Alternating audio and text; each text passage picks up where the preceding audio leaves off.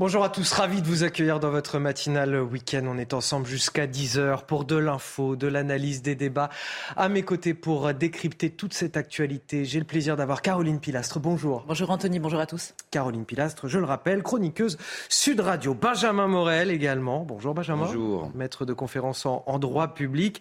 Et bien sûr Harold Iman, notre journaliste spécialiste des politiques internationales. Merci euh, à vous Harold d'être avec nous euh, ce matin. Avant de vous dévoiler les titres de votre journal de 7 heures. Tout de suite la météo de votre samedi et c'est avec Karine Durand aujourd'hui. La météo avec Groupe Verlaine, installateur de panneaux solaires Thomson, garantie 25 ans. Groupe Verlaine, connectons nos énergies. Au programme de ce samedi, un temps calme, sec, mais plus nuageux que ce que vous avez connu euh, ces derniers jours, avec des nuages qui descendent des îles britanniques en direction du nord du pays. Parfois quelques petites bruines d'ailleurs qui sont également euh, possibles. Très souvent des brouillards globalement entre euh, le Limousin, l'Auvergne en direction de la région Rhône-Alpes, également du Mistral de la Tramontane sur la Méditerranée et une belle accalmie en Corse après les intempéries des derniers jours. Au cours de l'après-midi, on retrouve à nouveau ce ciel un petit peu plus nuageux sur une grande partie de la moitié nord, des nuages qui se morcellent donc ambiance variable partagée entre nuages et quelques éclaircies. Toujours un petit risque de bruine le long des côtes des Hauts-de-France, mais vraiment pas grand-chose niveau euh, précipitation. En général, les brouillards se dissipent, y compris sur le sud-ouest, mais il peut en subsister encore euh, quelques-uns au cours de l'après-midi. Et quelques chutes de neige sont encore possibles sur les monts Corse. Les températures sont basses ce matin, avec des gelées euh, quasiment généralisées en France. Moins 5 degrés à Rodez, dans l'Aveyron par exemple, moins 1 à Bourges, dans le Cher, à peine 1 degré sur la capitale. Également de fortes gelées sur euh, le nord-est avec moins 4 à Nancy. Au cours de l'après-midi, des valeurs qui sont agréables au sud du pays, printanières même un petit peu au-dessus des moyennes de saison avec 17 notamment du côté de Montpellier. Des valeurs par contre un peu en dessous des moyennes de saison pour la moitié nord. 9 à Paris, 9 à Lille ou encore du côté de Brest. La météo avec Groupe Verlaine. Isolation thermique par l'extérieur avec aide de l'État. Groupe Verlaine, connectons nos énergies. Allez, à la une de votre journal de 7 heures. Dernier rebondissement dans l'affaire des disparus des Deux-Sèvres. Hier soir, le deuxième suspect interpellé a été mis en examen pour assassinat. C'est la première fois que la justice évoque officiellement cette piste, même si les corps de Leslie et Kevin n'ont pas été retrouvés par les enquêteurs. Des enquêteurs selon qui leur disparition pourrait être partiellement liée à un trafic de stupéfiants. Nous serons sur place à Poitiers avec Régine Delfour et Sacha Robin dès le début de ce journal. Une France à l'arrêt ce mardi 7 mars, c'est ce que souhaitent en tout cas les syndicats qui tentent tout au long du week-end de remobiliser les troupes contre la réforme des retraites.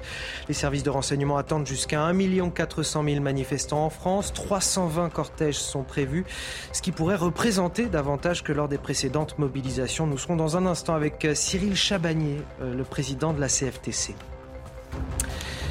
Ce rapport choc présenté cette semaine par l'Académie de médecine, un rapport qui recommande la fin des accouchements dans les petites maternités qui émaillent le pays au profit d'un renforcement des plus grosses structures. Dans le département de l'Ardèche, déjà on ne compte plus que deux maternités, symbole, vous le verrez, de l'abandon des services publics dans nos territoires, un abandon qui pourrait mettre des femmes et des enfants en danger lors de l'accouchement. Plus de trois mois après la disparition de Leslie et Kevin dans les Deux-Sèvres, l'espoir de retrouver le couple vivant s'amenuise. Hier soir, un deuxième homme a été mis en examen et cette fois pour assassinat. On va tout de suite retrouver euh, sur place à Poitiers notre envoyé spécial Régine Delfour. Bonjour Régine. L'homme a été euh, placé en détention provisoire, annonce faite par le procureur de la République hier soir. Oui, Anthony, euh, l'enquête s'accélère depuis mardi. Hier, un deuxième homme a été donc mis en examen, cette fois pour trois chefs euh, d'accusation, assassinat, modification de l'état des lieux d'un crime pour faire obstacle à la manifestation de la vérité, enlèvement et séquestration, sans libération volontaire avant le septième jour. Alors cet homme, il a 22 ans, il habite Puraveau et c'est dans cette commune de Charente-Maritime que le 8 décembre dernier, des effets personnels appartenant à Leslie et Kevin ont été retrouvés dans un conteneur. Un troisième homme est toujours placé en garde à vue. Sa garde à vue se termine à 11 heures. Il va être ensuite déféré ici au tribunal judiciaire de Poitiers pour être présenté à un juge d'instruction pour une éventuelle mise en examen. Jeudi, c'est le premier suspect qui a été mis en examen pour le chef d'enlèvement et séquestration. Il a été placé en détention provisoire. Cet homme a 22 ans, c'est un proche du couple et c'est chez lui après que Leslie et Kevin devaient passer la nuit du 25 au 26 novembre dernier. Merci à vous, Régine Delfour. Merci également à, Sacha Robin qui vous accompagne et qui est derrière euh, la caméra. Dans le reste de l'actualité, euh, la mobilisation sociale contre la réforme des retraites. Elle va donc reprendre ce mardi 7 mars et les syndicats l'assument. Ils veulent mettre le pays à l'arrêt avec un mouvement massif, inédit, inoubliable. Ce sont les mots de l'intersyndicale. Encore faut-il remobiliser les Français après deux semaines d'interruption. Alors du côté de la CGT, justement, on tracte tout au long du week-end. Stéphanie Rouquier a suivi les militants à Marseille et à Vitrolles.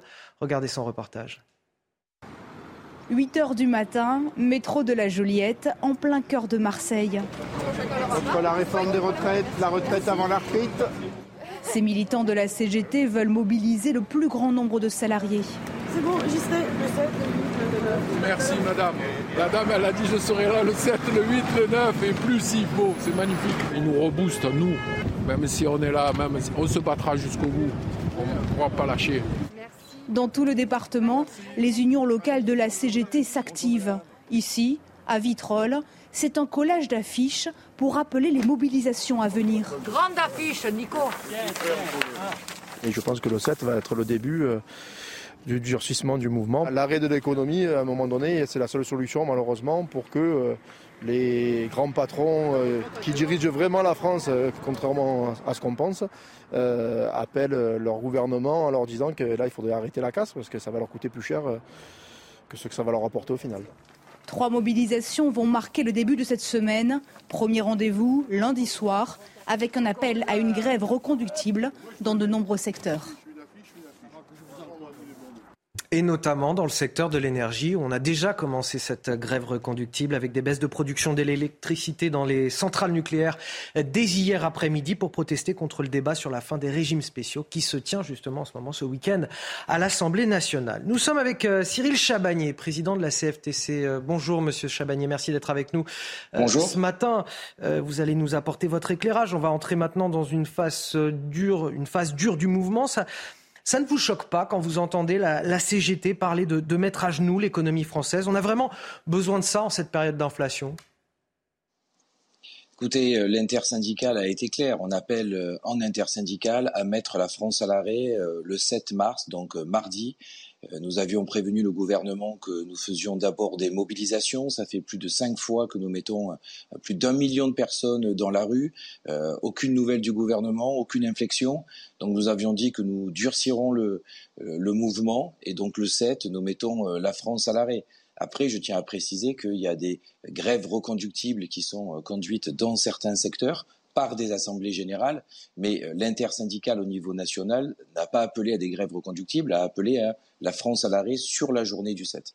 Vous n'avez pas peur que la CGT vous tire vers quelque chose de plus radical encore et qu'elle ne retourne finalement l'opinion contre vous, alors même que le mouvement est salué par tous? Non, je pense pas. Aujourd'hui, l'intersyndicale est forte. On prend euh, les décisions euh, ensemble. Euh, donc, on voit que certains secteurs, et d'ailleurs à la CFTC, nous avons laissé libre choix à nos secteurs d'activité de pouvoir engager les mouvements qu'ils souhaitaient engager. certains secteurs ont décidé en assemblée générale avec les salariés d'avoir des actions de grève reconductible ou de blocage au bout d'un moment, il faut que, euh, que le gouvernement entende cette colère, entende que la réforme n'est pas une bonne réforme des retraites. Euh, encore une fois, nous, euh, à la CFTC, nous ne sommes pas contre une réforme des retraites, nous sommes contre cette réforme des retraites, ce qui n'est pas la même chose. Et nous arrivons à avancer collectivement. Nous sommes huit organisations syndicales et nous arrivons vraiment à prendre les décisions ensemble. Et vous remarquerez que nous montons progressivement d'un cran et on espère que le gouvernement arrêtera, changera cette réforme des retraites pour que ça n'aille pas plus loin. Et vous avez le sentiment qu'on va vers un, conflit social de haute intensité, comme disent certains? Ce qui est sûr, c'est que ce soit les salariés, que ce soit la population, euh, il y a une grande colère, une grande motivation pour aller euh, dans ces manifestations. Les récentes déclarations du gouvernement, et je fais allusion par exemple à celle du, du porte-parole, ont été très choquante, mettant quasiment la responsabilité de, tout, de tous les maux de la France sur les organisations syndicales, n'a eu comme effet simplement que de motiver encore plus les salariés à aller dans la rue. Et nous avons aussi beaucoup de, de, de commerçants, d'artisans, de petites entreprises du bâtiment, des personnes qui ne sont pas habituées à faire grève, qui nous appellent, qui nous disent nous fermerons nos commerces ce jour-là pour vous soutenir. un coiffeur la semaine dernière disait c'est la première fois de ma vie que je vais baisser le rideau, je veux participer parce qu'en plus toutes les explications du gouvernement pour euh, euh, leurs mesures qui étaient censées euh, compenser un petit peu ce, recul de l'âge, on n'y comprend plus rien. On voit que ça va bénéficier à très peu de personnes. Rappelez-vous les débats qu'on peut avoir sur les emplois des seniors, sur les carrières longues, sur les 1200 euros, où le ministre du Travail nous dit à la fin de la fin que ça va concerner que 10 ou 20 000 personnes. Donc tout ça crée une colère immense. C'est un mauvais projet. Il faut le retirer nous reconvoquer autour de la table des négociations et créons euh, une nouvelle réforme euh, consensuelle qui permette de, de, sauvegarder notre régime par répartition sans avoir de mesures injustes et trop dures. Dernière question euh, rapide, Cyril Chabagnier. Vous êtes sûr que la base va vous suivre à partir de mardi? Des jours de grève sont des jours de, salaire en moins. On sait en, ce moment à quel point c'est précieux au vu de l'inflation d'avoir du pouvoir d'achat? Oui, la base est très motivée et vraiment les retours qu'on a aujourd'hui, c'est une forte mobilisation le 7. Euh, on sait que c'est compliqué dans cette dans cette période. Euh, on a déjà fait euh, cinq mobilisations. Euh, c'est pour ça aussi que nous avions euh, fait un petit un, un, petit break, si j'ose le dire comme ça, puisque ça fait un peu plus de deux semaines qu'il n'y a pas eu de mobilisation, pour pouvoir justement permettre aux personnes de de se remobiliser, de se remobiliser début mars. Et je peux vous garantir que le 7, il y aura beaucoup de monde. Les prévisions de la préfecture et des services territoriaux annoncent 1,4 million de personnes dans la rue. On est quasiment vous verrez qu'on se rapproche des 2 millions de personnes. Merci à vous, Cyril Chabanier, président de la CFTC. Pour cette journée du 7 mars, les services de renseignement attendent entre 1 100 000 et 1 400 000 manifestants en France. 320 cortèges sont prévus euh, à travers le pays. Bon, techniquement, ce serait davantage que lors des précédentes mobilisations. Euh, vous croyez à ce regain de mobilisation? Je dirais que c'est presque secondaire, c'est-à-dire que le nombre de manifestants dans la rue n'a jamais fait euh, stopper une réforme et n'a jamais fait plier un gouvernement. Regardez 2010, où on a à l'époque des records qui ont été un peu battus depuis justement par les premières mobilisations, mais qui n'ont jamais fait réellement sourciller le gouvernement. Lorsqu'un mouvement social l'emporte, il y a toujours deux éléments. Vous avez des blocages qui sont des blocages importants et de l'autre côté une opinion qui suit. Aujourd'hui, on peut dire que l'opinion, quoi qu'il arrive, semble solidifier mmh. derrière les grévistes. Ensuite, la question c'est est-ce qu'il y a une capacité de blocage? Jusqu'à il y a quelques jours, on pouvait en douter parce qu'en réalité, dans les professions qui sont les professions les plus bloquantes, notamment dans les transports, eh bien, les régimes spéciaux, la clause du grand-père faisaient que ben, il était possible qu'il n'y ait pas vraiment de mobilisation.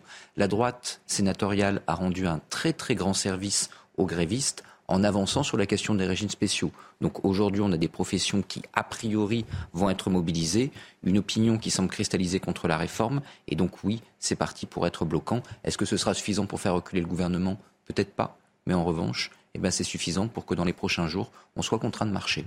Caroline Pilas, vous avez le sentiment qu'il va y avoir du monde ces prochains jours, que le pays pourrait être à l'arrêt? Oui, j'en suis persuadée. Du moins, concernant le 7 mars, parce qu'il y a une grosse colère sociale. Il y a un mécontentement en dehors de cette réforme des retraites qui, comme je le dis, comme nous sommes nombreux à le dire depuis des semaines, est considérée comme une injustice sociale, hein, surtout concernant les secteurs liés à la pénibilité, au chômage, au travail des seniors, ainsi hein, que les trimestres pour les femmes. Mais c'est pour moi un genre de gloubi-boulga, si je devais schématiser, hein, de tout ce qui se passe depuis plusieurs mois, même avant la guerre en Ukraine, avec la question inflationniste, depuis la Covid aussi. Donc ces gens, ces manifestants, qui sont pour la plupart, rappelons-le aussi, pacifistes, transpartisans et c'est intergénérationnel. Et c'est ça qui est assez inédit en fait dans cette manifestation, c'est qu'elle fait l'unanimité hein, sur ces points qui sont quand même essentiels et qui à mon avis font très peur à la Macronie, donc au gouvernement et à, à monsieur Macron en tête de liste. Maintenant, je vous rejoins Benjamin. Malheureusement, je me répète également, mais je ne pense pas que le gouvernement fera machine arrière. Là où il y a eu pour ma part, vraiment un problème en termes de communication, c'est le 47.1. C'est-à-dire qu'ils ont écourté un maximum les discussions, même si on sait que ça n'a pas été simple à l'Assemblée nationale et encore, c'est un euphémisme de dire ça au niveau des débats. Mais en termes de communication, ils ont fait énormément d'erreurs. Cette réforme, pour moi, est nécessaire, mais pas comme elle a été amenée. Elle aurait été mieux ficelée. Je pense que beaucoup d'entre nous l'auraient plus comprise, parce que là, le 7 mars risque euh, par la suite de perdurer. Après, avoir, comme vous le disiez, comme vous le entendiez, euh, Anthony, la grève, ça coûte cher. Et pour faire grève, il faut en avoir les moyens. Avec l'inflation, je pense que malheureusement, beaucoup de Français ne pourront pas continuer sur des jours, voire des semaines à venir. Et pour l'instant, l'opinion publique, effectivement, soutient totalement l'intersyndicale. Mais après, si les blocages, une fois de plus, perdurent, peut-être que là, euh, la situation sera inversée. Et vous l'avez justement souligné, Caroline Pilastre, un, contexte euh, social tendu, marqué également par cette inflation, une inflation qui pèse sur le pouvoir d'achat, sur le moral des ménages. Euh, si vous allez faire vos courses euh, aujourd'hui, samedi, vous savez certainement de quoi je parle. Cette inflation, elle inquiète de plus en plus le gouvernement. Euh, dans l'alimentaire, elle est de quasiment 15% sur un an et les distributeurs annoncent déjà 10% supplémentaires dans les prochaines semaines, conséquence de leurs négociations extrêmement compliquées avec les industriels. Les explications, Florian Tardif, et on en discute juste après. Au second plan médiatique, derrière les débats autour de la réforme des retraites, c'est l'inflation qui préoccupe en ce moment l'exécutif, euh, vu comme une bombe sociale dont la mèche peut être allumée à tout moment. Emmanuel Macron en a bien conscience. Il a d'ailleurs évoqué le sujet lors du dernier Conseil des ministres. Euh, Bercy cherche donc à voir comment alléger en ce moment la facture pour les Français. Sauf que les caisses sont vides. On estime d'ailleurs au sommet de l'État que le gouvernement a joué dernièrement son rôle en mettant euh, notamment un bouclier tarifaire permettant de plafonner les factures d'énergie. Les Français ont également payé leur part en quelque sorte, en faisant euh, des sacrifices, en renonçant à certains produits, à certaines activités. C'est donc, estime-t-on, euh, dans l'entourage de l'exécutif aux entreprises de faire un geste. Après Total qui a accepté de plafonner euh, le prix du litre de carburant, l'exécutif cherche à convaincre la grande distribution de faire un effort au cœur des négociations, vendre des produits à prix coûtant. Une piste pas si éloignée finalement du panier anti-inflation à un moment envisagé par le gouvernement à ceci près que cela ne coûterait rien à l'État.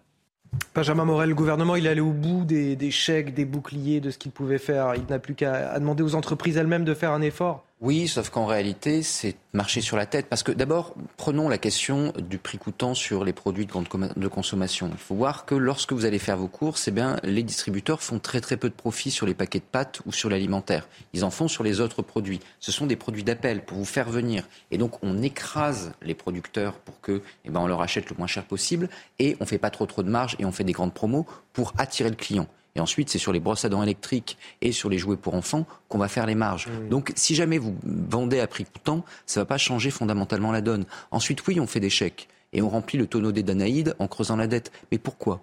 Bah, parce qu'en réalité, on refuse de sortir du marché européen de l'électricité. Aujourd'hui, il faut voir que l'électricité coûte à la production pas beaucoup plus cher qu'il y a euh, un an. Seulement, le fait est que, avec la structure du marché, le fait que, pour faire plaisir aux Allemands, on cale les prix de l'électricité sur le prix du gaz, eh bien, on a un tropisme de marché qui fait qu'on l'a fait payer beaucoup plus cher aux particuliers, mais surtout aux entreprises. Or, si les entreprises payent plus cher l'électricité, eh ben, elles le reportent au-delà de l'électricité, mais surtout les produits de consommation. Parce que ben, euh, entretenir un magasin, produire, conserver des aliments, ça coûte cher forcément. Donc ensuite, on a une hausse généralisée des prix. Si jamais vous faites comme des pays totalement archéo euh, en termes d'économie, archéo-communiste, ce que vous voulez, comme l'Espagne ou le Portugal, hein, donc a priori pas si loin que nous, qui sont sortis du marché européen de l'électricité, vous avez une capacité malgré tout à reprendre le contrôle des prix, mais ça implique de changer de pied idéologiquement. Allez, 7h15 sur CNews, c'est l'heure du rappel de l'actualité. Ce matin, c'est avec vous, Augustin Donadieu. Bonjour. Bonjour Anthony, bonjour à tous. La semaine noire est lancée. Les électriciens et gaziers ont débuté leur grève reconductible hier. Les centrales nucléaires ont déjà baissé leur production d'électricité. Mais ces baisses de charges très encadrées n'entraînent généralement pas de coupure d'électricité pour les clients. Les grévistes préviennent, le mouvement durera à minima jusqu'au 7 mars et à maxima jusqu'à la gagne, jusqu'au retrait de la réforme. La justice annule une subvention de la mairie de Paris à SOS Méditerranée. La Cour d'appel administrative a annulé l'aide de 100 000 euros octroyée en 2019 par la capitale à l'ONG qui vient en aide aux migrants en mer Méditerranée. La justice a retenu qu'en accordant cette aide, le Conseil de Paris a pris parti et a interféré dans des matières relevant de la politique étrangère de la France. L'ONG SOS Méditerranée envisage un recours devant le Conseil d'État. Et quatre jours après la catastrophe ferroviaire en Grèce, la colère monte dans le pays. 3000 personnes se sont rassemblées hier à Athènes pour rendre hommage aux 57 victimes décédées lors de la collision frontale des deux trains. De nombreux heurts ont éclaté entre forces de l'ordre et manifestants. Ces derniers dénoncent une défaillance de l'État dans cet accident causé par une erreur humaine. Le gouvernement a reconnu des faiblesses chroniques dans le secteur ferroviaire. À l'étranger, les États-Unis annoncent une nouvelle aide militaire à l'Ukraine. 400 millions de dollars, annonce faite euh, lors de la visite du chancelier allemand à Washington. Visite qui a été l'occasion de reformuler le soutien occidental à Kiev. Sur le terrain, c'est d'ailleurs compliqué sur le front Est pour l'armée ukrainienne. On en parle avec vous, Harold Iman. Le groupe paramilitaire Wagner affirme avoir quasiment encerclé Bakhmut. Euh, il appelle le président Zelensky à retirer ses troupes désormais.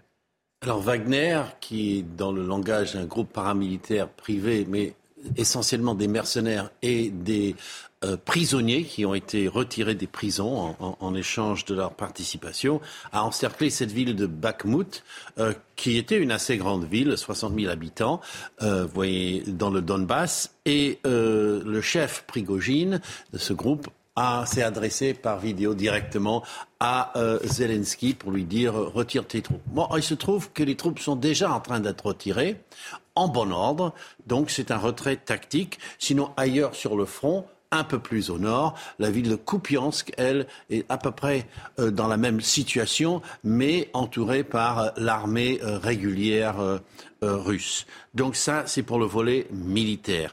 Ce n'est pas super pour les Ukrainiens, mais c'était prévisible et euh, ils ont pris des mesures. Sinon, sur le volet diplomatique, vous le disiez, il y a Olaf Scholz, chancelier allemand, qui est à Washington avec Joe Biden et les deux euh, font euh, étalage de leur unité sur ce dossier. Et petit volet judiciaire, le ministre de la Justice américain est à Kiev et on vient d'ouvrir à Kiev une succursale, enfin une branche de la Cour pénale internationale. Donc des poursuites pour crimes contre l'humanité à venir. Harold Iman qu'on retrouve à 7h30 pour un nouvel éclairage international. Retour en France avec ce rapport choc présenté à l'Académie de médecine. Un rapport qui recommande la fin des accouchements dans les petites maternités en France au profit d'un renforcement des plus grosses structures. Un rapport qui est loin de faire l'unanimité. 30% des maternités ont déjà fermé sur les 20 dernières années en France faute de personnel. On en arrive à des situations ubuesques, voire dangereuses. Dans le département de l'Ardèche, par exemple, il ne reste plus que deux maternités encore en service. Regardez sur place ce reportage d'Olivier Madinier avec le récit de Mathilde Couvillier-Flornois. Cette maternité a fermé ses portes cette semaine. Accoucher devient donc un casse-tête pour les futures mamans ardéchoises. Seules deux maternités sont présentes sur tout le département et elles sont à deux heures de route l'une de l'autre. Moi j'ai eu deux grossesses, euh, je me vois pas faire 30, 40 km en ayant des contractions, on met en danger la vie d'un enfant, de, la maman, donc euh, je, ne comprends pas, voilà. La maternité de Guillerot-Grange réalisait plus de 800 accouchements par an. À présent, la plupart des accouchements ont lieu au centre hospitalier de Valence, à quelques minutes de la clinique fermée, mais le service risque d'être saturé rapidement. Euh, Valence ne peut pas tout, euh, tout, prendre parce que déjà, on n'a pas les locaux, on n'a pas la capacité. Et, et le gros problème, c'est, je reviens sur la sécurité des soins. La cause de cette fermeture, un manque de personnel, mais aussi un manque de moyens au niveau national. C'est un vrai crève-cœur personnellement. Euh, le véritable écueil, on se rend compte au niveau euh, national sur tous les corps de métier et euh, les métiers de la santé, c'est un manque de recrutement et un manque de reconnaissance des, métiers liés à la santé, et notamment un manque cruel de sages-femmes. Et, je pense qu'il faut qu'aujourd'hui l'État priorise son action sur la santé. La fermeture de cette maternité n'était pas une surprise. Le groupe Ramsay Santé, qui en avait la gérance, avait annoncé sa fermeture en novembre dernier. Y aura-t-il bientôt un service national universel obligatoire pour tous les lycéens? L'idée fait son chemin au sein du gouvernement qui va en tout cas tester le dispositif dans six départements l'an prochain. Depuis 2019, les jeunes de 15 à 17 ans peuvent y participer sur la base du volontariat. L'an dernier, il a rassemblé 32 000 participants. Ce n'est pas énorme. Alors on s'interroge ce matin, tous ces jeunes qui n'ont pas connu le service militaire obligatoire, euh, que pensent-ils vraiment des concepts de patriotisme, de citoyenneté ou d'engagement? On est allé leur poser la question. Écoutez. Moi, j'ai souvent euh, le retour de mon père qui a fait euh, son service militaire et qui dit c'est dommage qu'aujourd'hui il n'existe plus euh, pour certaines raisons, notamment voilà le côté la discipline que ça apporte, etc., etc. Et donc au final, je pense, que ouais, ce serait c'est quelque chose d'intéressant, je pense. Et le fait de, peut-être revenir à un service militaire pourrait notamment justement euh, faire en sorte que les jeunes, la jeune génération, se sentent plus concernés par les choses qui tournent autour de la patrie, de la citoyenneté. J'aime bien la, la, France, quoi, mais de là dire c'est une patrie, bah après c'est faut être patriote, mais bon. Euh... Vous vous sentez patriote ah, Pas vraiment. bah je sais pas, j'ai pas l'impression que les gens qui sont, enfin qui, dirigent le pays, enfin nous regardent vraiment quoi. Et c'est ça qui qui, qui me colle pas dans le patriote quoi. J'aimerais bien découvrir euh, ce domaine et euh, découvrir à quoi ça ressemble en vrai. Après je pense que c'est aussi euh, pour les personnes qui sont un peu sensibles comme moi, ça peut être très euh, compliqué, mais oui. Non, ils sont, ils sont drôles parce que c'est, voilà, on sent qu'ils sont pas tout à fait à l'aise avec ces concepts. Ils sont mignons, mais il y a de la méconnaissance, je pense. Oui, c'est ça. Pas grand chose en fait. Il faudrait leur faire un peu d'instruction civique sur ce qu'était le service militaire. C'était pas non plus euh, le bagne. Qu'est-ce que ça dit de notre jeunesse tout ça? Alors déjà, moi, j'ai horreur des généralités. Hein. Il faut quand même rappeler, malgré les générations qui passent, beaucoup sont très engagés et impliqués. Hein. Il n'y a qu'à voir euh, pour la cause de l'écologie, entre autres, mais le bénévolat concerne souvent les jeunes entre 30 et 49 ans. Donc il faut quand même le rappeler. Donc dire qu'ils ne sont pas impliqués, c'est totalement faux. Hein. Maintenant, pour moi, c'est une très bonne initiative, surtout auprès de certains qui pourraient euh, mettre en doute nos valeurs, notre culture, nos mœurs. Peut-être qu'ils n'ont pas l'encadrement familial qui fait aussi qu'on parle de certains sujets en termes d'égalité homme-femme ou de discrimination. Je pense évidemment à l'homophobie, au sexisme, à plein d'autres choses. Donc je trouve que c'est une bonne initiative si elle est, obligatoire. Parce qu'à partir du moment où elle est sur la base du volontariat, évidemment, vous allez avoir plein de clichés comme un de ces jeunes qui confond pour moi, patriotisme et nationalisme. Être patriote, c'est aimer son pays. Ça ne veut pas dire l'adorer sur tous les plans et ne pas vouloir le faire évoluer aussi. Je serais mal placée en tant que militante dans le domaine du handicap pour vous dire le contraire. Mais donc, je pense que oui, ça peut être une très bonne initiative auprès de certains jeunes qui euh, sont éloignés en fait de certaines valeurs. Allez, vous allez rester avec moi euh, sur ce plateau. On va marquer une courte pause. Benjamin Morel j'ai d'autres questions à vous poser après. Ne vous inquiétez pas. On reviendra sur cette euh, semaine compliquée qui s'annonce euh, avec euh, les blocages et les grèves à partir de lundi soir mardi plus précisément, mais certains mouvements dans les transports notamment vont commencer dès lundi soir. Cette semaine qui s'annonce et avec la CGT qui prétend vouloir mettre l'économie française à genoux. L'expression est forte. Vous allez me dire tout à l'heure ce que vous en pensez. On y revient juste après la pause. À tout de suite.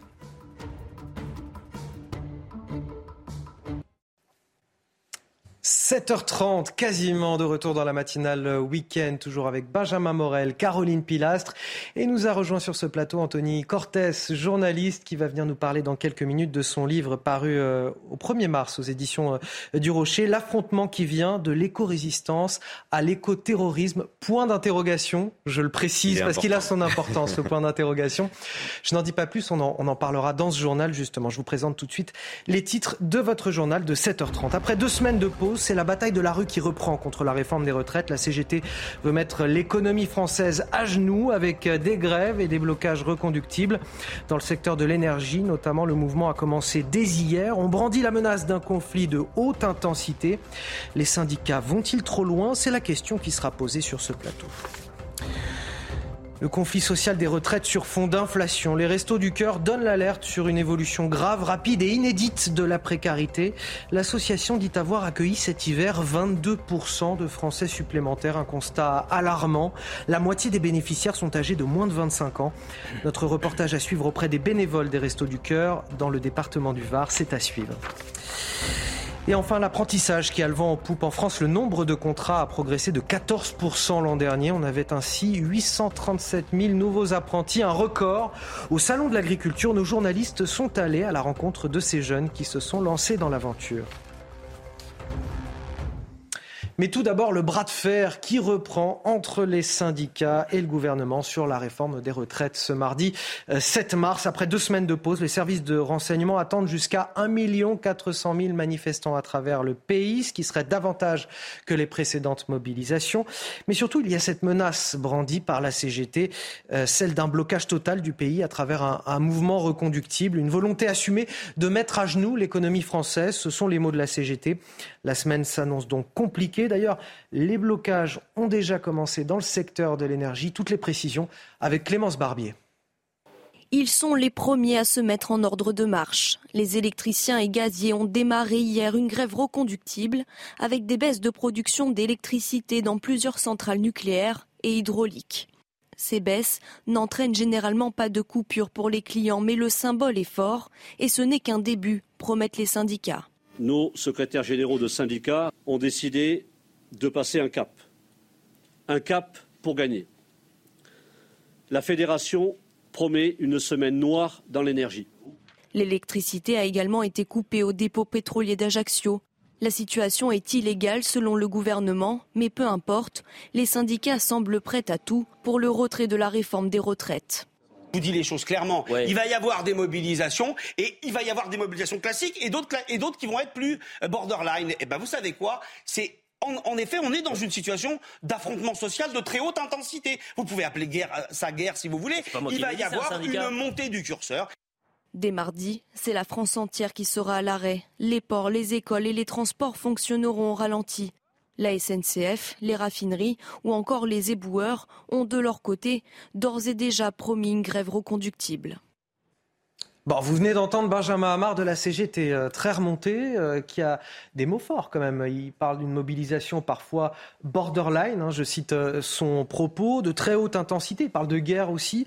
On a entendu la CGT dire cette semaine qu'elle voulait mettre l'économie française à genoux. Est-ce que les syndicats sont raisonnables ou est-ce qu'ils vont trop loin? Bah, De toute façon, si jamais vous voulez faire plier un gouvernement, pour les syndicats, il faut mettre... En fait, il y a deux possibilités. Soit vous arrivez à cliver une majorité pour faire que cette majorité doute et tout d'un coup, eh bien, s'effrite. Et là, les syndicats arrivent un peu trop tard parce que le texte ayant déjà été passé à l'Assemblée nationale, aujourd'hui, il n'y a pas vraiment de possibilité de jouer cette carte-là. Soit vous mettez le pays à l'arrêt.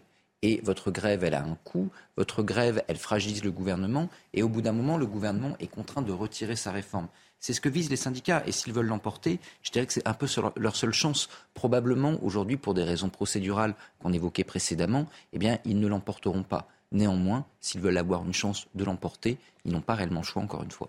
Caroline Pilas, quand on le voit, le contexte économique, est-ce que c'est responsable de dire aujourd'hui qu'on veut mettre l'économie française à genoux C'est-à-dire de faire payer aux, Français euh, une réforme contre laquelle ils sont eux-mêmes euh, opposés on est totalement dans un rapport de force. Évidemment, c'est un bras de fer de la part de l'intersyndicale, pardon, et surtout de la CGT. Mais non, pour moi, ces propos ne sont pas très responsables dans le sens où je les trouve extrêmes. Et moi, je n'apprécie pas ce qui est extrême. Mais si on fait aussi une autre lecture, pour moi, c'est une réponse aux propos qui étaient aussi extrêmes du porte-parole de Renaissance, M. Véran, ces derniers jours, qui hein, nous a quand même euh, dit euh, globalement que le 7 mars, ça serait la fin du monde, hein, que la France aurait rayé ah de l'invasion de Grillon euh, sur, terrestre, sur la France, que les grenouilles allaient s'abattre sur nous, que le soleil ne se lèverait plus. Tout en nuance, effectivement lunaire. Donc je pense que c'est euh, d'une réponse euh, à une autre euh, extrême. Mais on a besoin d'un peu de modération vu le contexte inflationniste. Et ça, je pense que tout le monde en a conscience. Renaissance au même titre que les syndicats. Justement, Benjamin Morel, est-ce qu'il peut y avoir des conséquences économiques significatives avec des, des, blocages ou le gouvernement agite un petit peu un chiffon rouge pour... Alors, est-ce qu'il y aura des conséquences économiques Pour démobiliser finalement. Est-ce que le pays va s'effondrer? Est-ce que tout d'un coup la Seine va se changer en sang Que les grenouilles vont fondre sur Paris Et que eh ben, les grèves seront responsables du réchauffement climatique et peut-être demain de l'apocalypse? Non. Très clairement, enfin j'en doute. Donc évidemment qu'il y aura des conséquences économiques. On sait qu'il y a quand même un effet de rattrapage sur les journées de grève. Toutefois, si ces journées de grève se euh, comptent euh, beaucoup dans le temps, eh bien évidemment il y aura des conséquences. Mais aujourd'hui, on a une population qui sait utiliser le télétravail, qui plus est. Donc les conséquences seront moins grandes qu'il y a quelques années. Et donc on peut penser qu'à la fois l'opinion continuera à soutenir les grèves, parce que historiquement c'est plutôt ce qui se passe au moins dans les premières semaines, et que de l'autre côté, eh ben, on ne devrait pas avoir une économie qui s'effondre pour ça. Allez, Jean-Luc Mélenchon qui veut faire euh, entendre sa voix dans ce conflit social, Il l'a déjà fait euh, assez largement euh, lorsque euh, le projet de loi était en examen à, l'Assemblée nationale, mais bon, qui veut faire entendre sa voix et mobiliser la jeunesse. Écoutez ce qu'il a dit à, la Maison des associations de solidarité à Paris à l'adresse des étudiants. Ce qui va se passer à partir du 7 est hors du commun. Je vais leur dire, messieurs, mesdames, les importants, les très grands dirigeants, et vous autres comprenez bien pourquoi ils vous tapent comme ça du matin au soir en vous traitant de voyous, de bons à de feignants, etc. Pourquoi? Parce qu'ils peuvent rien contre le peuple qui travaille. Parce qu'il n'y a rien qui marche sans le travail humain. Rien, absolument rien. Le peuple est le plus fort, à condition qu'il s'empare de sa force. Et ça, c'est un acte politique. C'est ça qui est en train de se passer. Ces heures-ci, tout le monde se demande. Et Louis vous a dit, vous bloquez tout ce que vous pouvez. Et moi, je vous dis pareil bloquez tout ce que vous pouvez. Alors, dans ce contexte social tendu, quel regard portent les Français sur les oppositions? Les oppositions portées d'une part par Marine Le Pen et d'autre part par Jean-Luc Mélenchon, même s'il n'a aucun mandat, il a tout de même cette euh, charge symbolique, cette influence euh, auprès de la France insoumise. Augustin Donadieu, on va justement en parler avec vous. Euh, qui des deux remporte le match dans l'opinion publique? Eh bien, selon l'IFOP qui a mené ce sondage, c'est bien Marine Le Pen qui a gagné le match de l'opinion face à Jean-Luc Mélenchon. Lorsque l'on demande aux Français lequel des deux est le plus proche de leurs préoccupations, regardez, c'est l'ex-présidente du Rassemblement national qui arrive en tête avec 34% contre 23% pour le leader insoumis. Même avance de Marine Le Pen sur cette autre question. Elle est jugée euh, plus compétente à 34% que son rival Jean-Luc Mélenchon à 18%. Mais attention, regardez, aucun des deux n'est jugé euh, compétent à 51% euh, selon ce sondage de l'IFOP. Enfin, sur la stature de ses leaders, 30% des Français estiment que Marine Le Pen a l'étoffe d'une présidente de la République, seulement 14% pour l'ancien député insoumis. Mais là aussi, une majorité de Français trouve qu'aucune des deux personnalités eh n'a l'envergure d'un chef ou d'une chef d'État. Et enfin, sur l'inquiétude que peuvent susciter ces deux anciens candidats à la présidentielle. Regardez, ils sont quasiment à égalité. Marine Le Pen inquiéterait 37% des sondés et Jean-Luc Mélenchon 35%. Augustin Donadieu, merci pour ces euh, précisions. Caroline Pilastre, euh, match gagné en demi-teinte par Marine Le Pen, j'ai envie de dire. Est-ce que ça vous surprend? Non, ça ne me surprend pas et je pense qu'il y a son attitude qui joue beaucoup. C'est-à-dire que quand on se souvient des débats ces dernières semaines à l'Assemblée, le RN s'est très bien comporté. Donc elle incarne aussi une figure tutélaire, au même titre que M. Mélenchon. Les deux sont charismatiques, sont importants pour leur groupe, parce qu'ils représentent aussi euh, ce groupe et ce mouvement et cette idéologie qu'ils défendent.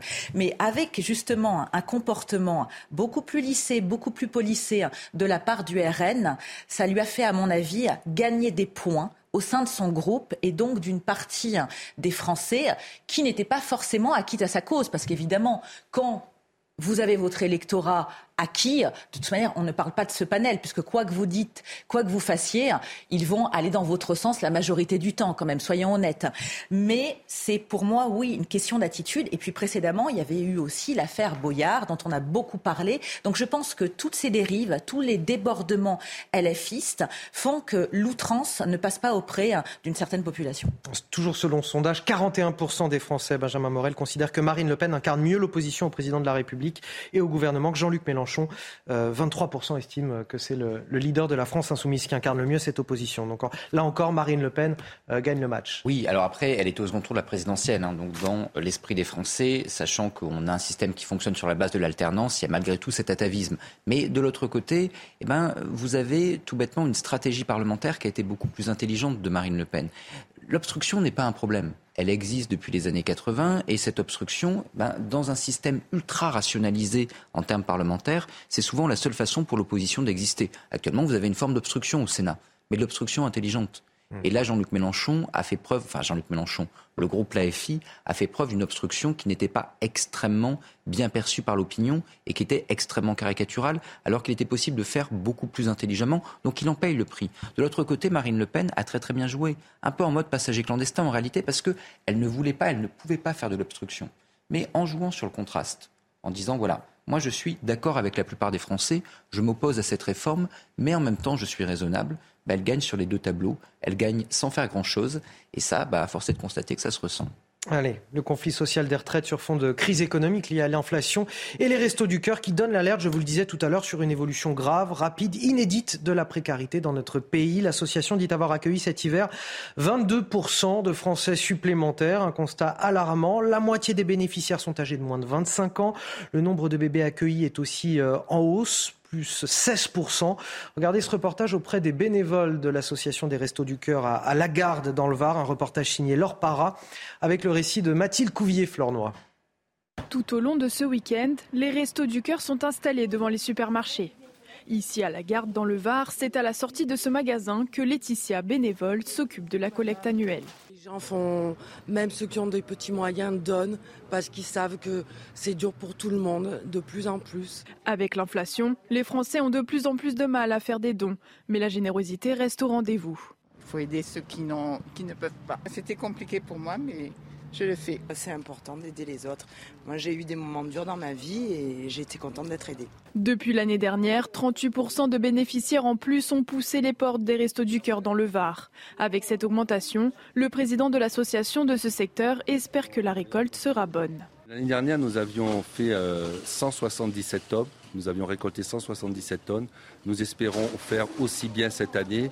Je sais que la crise est présente, je sais qu'il y a des difficultés, mais les gens qui le peuvent, vraiment, je compte sur eux. En 2022, ce sont 2 300 000 repas qui ont été servis dans le Var. Dernière étape de la tournée africaine d'Emmanuel Macron, le président français est à Kinshasa, en République démocratique du Congo, capitale du plus grand pays francophone, pays en proie à une rébellion. On en parlera dans quelques minutes avec euh, Harold Iman sur ce plateau. Dans le reste de l'actualité, la justice annule la subvention de 100 000 euros accordée par la mairie de Paris à l'ONG SOS Méditerranée. En accordant cette aide, le Conseil de Paris doit être regardé comme ayant entendu prendre parti et interférer dans, dans des matières relevant de la politique étrangère de la France et de la compétence des institutions de l'Union européenne, ainsi que dans des différends de nature politique entre États membres. Voilà ce que jugent les magistrats concernant cette subvention qui est pourtant octroyée euh, chaque année à cette association d'aide aux migrants. Pour rappel, depuis 2015, l'association a régulièrement affrété des bateaux en Méditerranée pour sauver des migrants qui tentent de rejoindre l'Europe par la mer. Ces expéditions ont été la source de brouilles diplomatiques entre États membres de l'UE. Peut-être une, réaction euh, de Benjamin Morel. Ces subventions accordées par euh, des mairies de gauche qui étaient très critiquées pour favoriser l'immigration massive, est-ce que c'est une bonne chose d'y mettre fin? Oui, c'est assez cohérent avec la jurisprudence. Hein. Là, c'est le, le, publiciste qui parle. En réalité, dès le moment où il n'y a pas d'intérêt local direct, eh ben, la subvention ne devrait pas avoir lieu. Or là, sur SOS Méditerranée, en effet, on a un peu de mal à voir le lien, le lien avec l'intérêt local. Donc, ce faisant, on se demande simplement pourquoi ça a mis autant de temps pourquoi il n'y a pas eu de contentieux avant et pourquoi pendant des années ben, cette subvention a été versée, pourquoi les services de la mairie de Paris n'ont pas réagi plus tôt et pourquoi personne n'a jamais tenté quelque chose devant la justice administrative? Caroline Pilastre, un mot sur ces subventions qui étaient accordées jusque-là par les mairies de gauche. Est-ce que ça peut faire jurisprudence? Est-ce que selon vous, il est bien euh, d'interrompre euh, ces subventions? Oui, je le pense, parce qu'il y a beaucoup d'idéologie et de dogmatisme derrière tout ça. Et concernant la mairie de Paris, elle est passée outre les droits de l'UE et de l'État. Donc moi, ça ne me surprend pas. Merci euh, Caroline. Il est 7h euh, quasiment 45 sur CNews, c'est l'heure du rappel de l'actualité. Et c'est avec vous, Augustin Donadieu. Des fouilles ont été entamées pour retrouver les corps de Leslie et Kevin, introuvables depuis le 26 novembre dernier, alors qu'un deuxième suspect a été mis en examen hier pour assassinat. Âgé de 22 ans, l'homme est également poursuivi pour modification de l'état des lieux d'un crime et euh, enlèvement et séquestration. Selon le procureur de Poitiers, un troisième homme en garde à vue euh, depuis jeudi doit être présenté aujourd'hui à un juge d'instruction. Euh, de sources source proches de l'enquête, la disparition du couple pourrait être liée à un trafic de stupéfiants. Et à quatre jours de la sixième journée de mobilisation contre la réforme des retraites, le gouvernement appelle les salariés qui en ont la possibilité à télétravailler. Les déplacements s'annoncent effectivement compliqués. L'intersyndicale table sur un mouvement massif et inédit dans de très nombreux secteurs comme les transports, l'éducation ou encore l'énergie. Clément Beaune, le ministre des Transports, justement, invite donc tous les Français qui le peuvent à se saisir des nouveaux outils numériques. Et Joe Biden réaffirme son soutien à l'Ukraine. Le président américain, qui a reçu la visite du chancelier allemand Olaf Scholz, a annoncé hier débloquer une aide de 400 millions de dollars pour Kiev. Et en plus de cette enveloppe, Washington enverra également des munitions et des roquettes. Allez, la jeunesse du monde entier appelée à se mobiliser durant deux jours pour le climat, hier et aujourd'hui. Deux jours de grève scolaire à l'appel de plusieurs organisations de jeunesse placées sous le signe de la lutte contre les énergies fossiles. 300 rassemblements sont organisés à, à, travers le monde. Et quasiment en même temps, euh, nous avons le livre d'Anthony Cortés qui sort. Il est sorti le 1er mars, euh, votre livre en, en librairie. Bonjour Anthony. Bonjour. Vous êtes donc journaliste euh, à Marianne. Mm.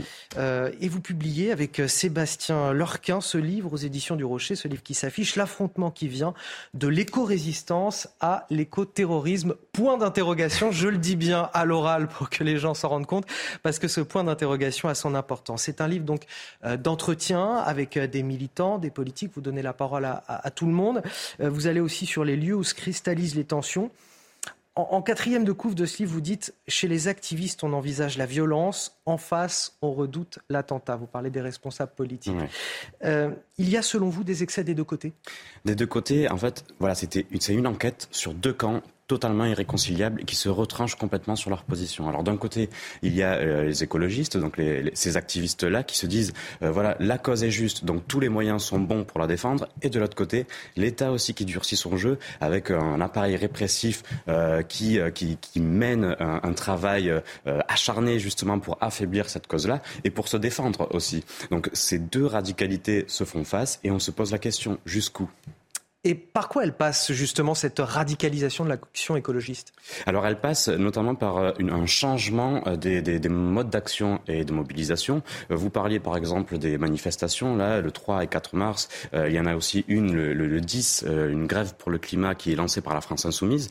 Mais ça, c'est un petit peu l'ancien monde. C'est l'ancien monde de la mobilisation écologiste. Aujourd'hui, on voit plutôt euh, bah, de jets de peinture. On, on en a beaucoup parlé dans l'actualité ces, ces derniers temps, mais aussi des sabotages et des actions clandestines. D'ailleurs, euh, il y a un chiffre qu'on révèle euh, dans ce livre qui est plutôt parlant, c'est euh, que c'est l'État qui note que 2000 personnes sont fichées S dans la mouvance écologiste.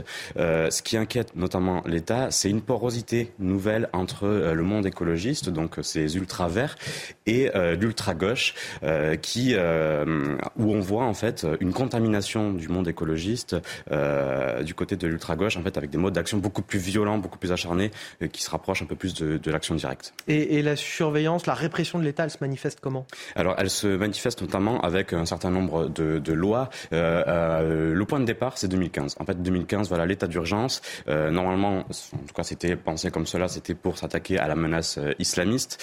Sauf que après 2000, 2015, il y a une loi, la loi SILT de 2017, qui place en fait ces dispositifs d'exception dans le droit commun et euh, ceux qui en ont euh, bâti. Alors évidemment, il y a euh, les, les, les, ceux qui menaçaient euh, l'état de droit, euh, la sécurité publique du côté des islamistes, mais aussi les écologistes, avec un certain nombre de d'activistes, notamment modérés. On en parle beaucoup dans le livre avec la France Nature Environnement ou des militants plutôt du côté de, de Bure, qui voilà sont surveillés, sont, sont, sont suivis, sont mis sur écoute, parfois avec certaines dérives. C'est ce qu'on montre dans ce livre. Et votre livre est donc sorti le 1er mars. Il est à trouver dans les bonnes librairies. C'est aux éditions du Rocher, écrit avec euh, Sébastien euh, Lorquin. L'affrontement qui vient de l'éco-résistance à l'éco-terrorisme. Point d'interrogation. Merci d'être venu nous présenter votre ouvrage, euh, Anthony Cortés.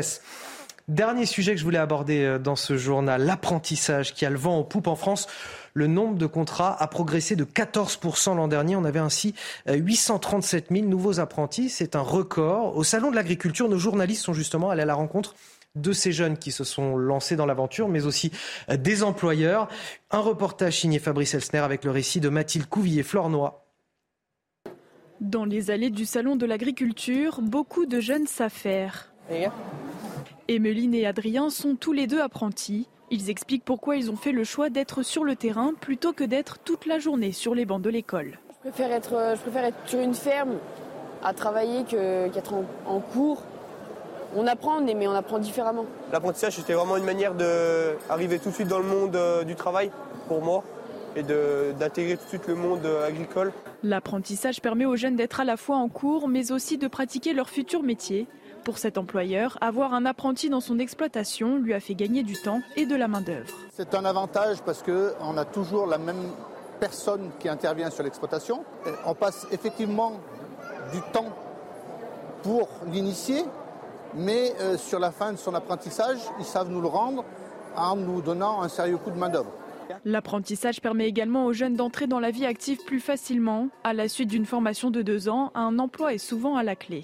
Vu que j'ai fait mon apprentissage, euh, mon patron m'a embauché tout de suite. Du coup, euh, pas besoin d'aller chez Pôle emploi. En 2022, 800 000 jeunes ont opté pour l'apprentissage. À ce rythme, l'objectif du million par an du gouvernement pourrait être atteint en 2024. Et pour finir du sport avec de la Ligue 1 Nice, qu'à la domicile face à Auxerre. Programme avec les déménageurs bretons, des déménagements d'exception. On dit chapeau les bretons. Information sur déménageurs-bretons.fr. Nice lâche donc encore des points à domicile dans la course à l'Europe en Ligue 1. Deuxième match nul de rang à l'Alliance Riviera après Reims. C'est Auxerre qui a réussi cette performance. La GIA devant au score à la 36e minute. L'ouverture du score de Gauthier entre les jambes de Schmeichel. Gaëtan Laborde va ensuite manquer un penalty. Ce n'est que partir en Nice parce que quelques minutes plus tard, il se rattrape avec une très belle tête plongeante pour inscrire son neuvième but de la saison en championnat et permettre à Nice d'arracher au moins le match nul face à Auxerre. Auxerre de son côté est bel et bien relancé dans la course au maintien. C'était votre programme avec les déménageurs bretons, des déménagements d'exception. On dit chapeau les bretons. Information sur déménageurs-bretons.fr. Allez, il est temps pour moi de remercier Caroline Pilastre et Benjamin Morel pour cette première partie euh, d'émission. Vous restez avec nous sur CNews. La matinale week-end se poursuit dans quelques minutes. Je recevrai euh, Guillaume Bigot face à Bigot de 8h10 à 9h euh, sur CNews et sur Europe 1. Tout de suite.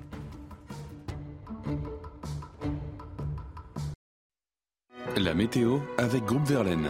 Installateur de panneaux solaires Thomson, garantie 25 ans. Groupe Verlaine, connectons nos énergies. Une météo toujours calme, sèche, mais bien plus nuageuse que ces derniers jours, avec des nuages qui descendent des îles britanniques sur le nord du pays. Quelques brouillards sur le centre, la région Rhône-Alpes, l'Auvergne, le Limousin par exemple, qui devraient assez bien se dissiper au cours des prochaines heures. Toujours du vent mistral et tramontane en Méditerranée. Et une belle amélioration pour la Corse après les intempéries des derniers jours. Au cours de l'après-midi, on retrouve ce temps variable, nuages, éclaircis sur la moitié nord, parfois quelques gouttes, des bruines sur les côtes de la Manche également. Le elle se dégage sur une grande partie de la moitié sud. Et attention en Corse avec encore quelques chutes de neige et un fort risque d'avalanche de ce côté-là. Les températures sont assez basses. Ce matin, on a des gelées généralisées avec par exemple moins 4 à Nancy, moins 1 à Rennes et jusqu'à moins 5 à Rodez dans l'Aveyron. Au cours de l'après-midi, des valeurs supérieures aux moyennes au sud et un petit peu en dessous des moyennes de saison pour la moitié nord. 9 degrés à Paris, 9 également à Lille, un maximum de 17, un ressenti printanier euh, pour Montpellier. Vous avez regardé la météo avec Groupe Verlaine. Isolation thermique par l'extérieur avec aide de l'État. Groupe Verlaine, connectons nos énergies. De l'info, de l'analyse des débats. Bonjour et bienvenue dans la matinale week-end. On est ensemble jusqu'à 10h. Dans quelques minutes, face à Bigot avec euh, Guillaume Bigot. Tout de suite, le rappel des titres de l'actualité à la une. Ce dernier rebondissement dans l'affaire des disparus des Deux-Sèvres. Hier soir, le deuxième suspect a été interpellé, euh, mis, le deuxième suspect interpellé a été mis en examen, pardon, pour assassinat. C'est la première fois que la justice évoque officiellement cette piste et des fouilles ont été entamées pour retrouver les corps. Nous serons sur place à Poitiers avec euh, Régine Delfour et Sacha Robin dans cette matinale. Après deux semaines de pause, c'est la bataille de la rue qui reprend contre la réforme des retraites. La CGT veut mettre l'économie française à genoux avec des grèves et des blocages reconductibles. Dans le secteur de l'énergie, le mouvement a commencé dès hier. On brandit la menace d'un conflit de haute intensité. Les syndicats vont-ils trop loin? C'est la question qui sera posée sur ce plateau. Et puis ce rapport euh, choc présenté cette semaine à l'Académie de médecine, un rapport qui recommande la fin des accouchements dans les petites maternités qui émaillent le pays au profit d'un renforcement des plus grosses structures. Dans le département de l'Ardèche, déjà, on ne compte plus que deux maternités, symbole, vous le verrez, de l'abandon des services publics dans nos territoires. On commence donc avec ce rapport qui est loin de faire l'unanimité. On a déjà 30% des maternités qui ont fermé sur les 20 dernières années en France, faute de personnel. On arrive à, des situations ubuesques, voire dangereuses. Je vous le disais tout à l'heure, dans le département de l'Ardèche, il, il, ne reste désormais plus que deux maternités encore en service. Regardez ce reportage signé Olivier Madinier avec le récit de Mathilde Couvier-Flornois. Cette maternité a fermé ses portes cette semaine. Accoucher devient donc un casse-tête pour les futures mamans ardéchoises. Seules deux maternités sont présentes sur tout le département et elles sont à deux heures de route l'une de l'autre. Moi j'ai eu deux grossesses, euh, je me vois pas faire 30, 40 km en ayant des contractions, on met en danger la vie d'un enfant, de, la maman, donc euh, je, je comprends pas, voilà. La maternité de Guillerot-Grange réalisait plus de 800 accouchements par an. À présent, la plupart des accouchements ont lieu au centre hospitalier de Valence, à quelques minutes de la clinique fermée, mais le service risque d'être saturé rapidement. Euh, Valence ne peut pas tout, euh, tout, tout, prendre parce que déjà, on n'a pas les locaux, on n'a pas la capacité. Et, et le gros problème, c'est, je reviens sur la sécurité des soins. La cause de cette fermeture, un manque de personnel, mais aussi un manque de moyens au niveau national. C'est un vrai crève-cœur personnellement. Euh, le véritable écueil, on se rend compte au niveau national, sur tous les corps de métier, et euh, les métiers de la santé, c'est un manque de recrutement et un manque de reconnaissance des, métiers euh, liés à la santé, et notamment un manque cruel de sages-femmes. Et, je pense qu'il faut qu'aujourd'hui l'État priorise euh, son action sur la santé. La fermeture de cette maternité n'était pas une surprise. Le groupe Ramsay Santé, qui en avait la gérance, avait annoncé sa fermeture en novembre dernier. Le témoignage ce matin de Joseph Matouk. Bonjour, vous êtes euh, président de l'association des usagers de l'hôpital d'Aubenas dans l'Ardèche. Merci d'être d'être avec nous ce matin. Euh, on entend cette situation euh, incroyable dans ce reportage qui illustre finalement la, la désertion des services publics de nos territoires face au manque de moyens. Mais là, c'est terrible parce qu'on entend, on met, on met des femmes en danger et des bébés en danger. On entendait cette dame qui nous disait dans ce sujet, il va falloir faire 30 kilomètres avec des contractions au moment d'accoucher. Oui, euh, c'est ce qui nous inquiète un petit peu en Ardèche, euh, qui est un territoire euh, un peu de montagne et un territoire de un peu très très excentré. en plus, avec une, il y a pratiquement plus de deux heures entre le, le, nord et le sud de l'Ardèche. Donc, on, est un petit peu inquiet. Et, d'ailleurs, si on, tient compte de, de, de, ce critère qui a été avancé par l'Académie de médecine, ben, il y avait plus, il y aura plus de maternité euh, euh, en Ardèche. Euh, certaines femmes risquent d'accoucher sur la route ou chez elles dans certains départements, parce qu'il n'y a, pas que l'Ardèche évidemment, mais certaines communes sont parfois à, 45 minutes en fait d'une première maternité. Là, dans ce rapport, on nous dit clairement, on n'a plus les moyens, on n'a plus les, il faut regrouper. C'est ça le déclin de la France aujourd'hui, il est là? Je ne crois pas.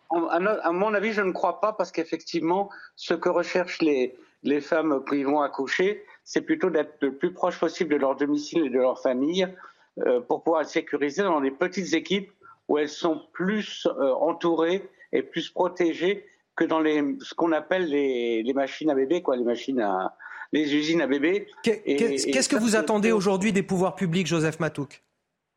Ben, ce que j'attends, c'est qu'on crée les conditions pour que ces maternités de proximité, qui ont leur rôle, parce qu'elles correspondent un petit peu à une gradation des soins. On sait que les maternités, c'est 80%, 90% qui te passent de manière physiologique, donc c'est important qu'il y ait des, endroits très proches où les gens puissent accoucher. Euh, effectivement, on, on, vient dans ces situations-là, je finis, pardon, on vient dans ces situations à ce que effectivement, on va ne faire que des usines à bébés et les gens vont être obligés de se déplacer. Et on entend votre cri d'alarme, Joseph Matouk, président de l'association des usagers de l'hôpital d'Aubenas. Je vous remercie d'être intervenu ce matin dans la matinale de CNews. Vous restez avec nous dans un instant face à Bigot à 8h10 sur CNews et sur Europe 1.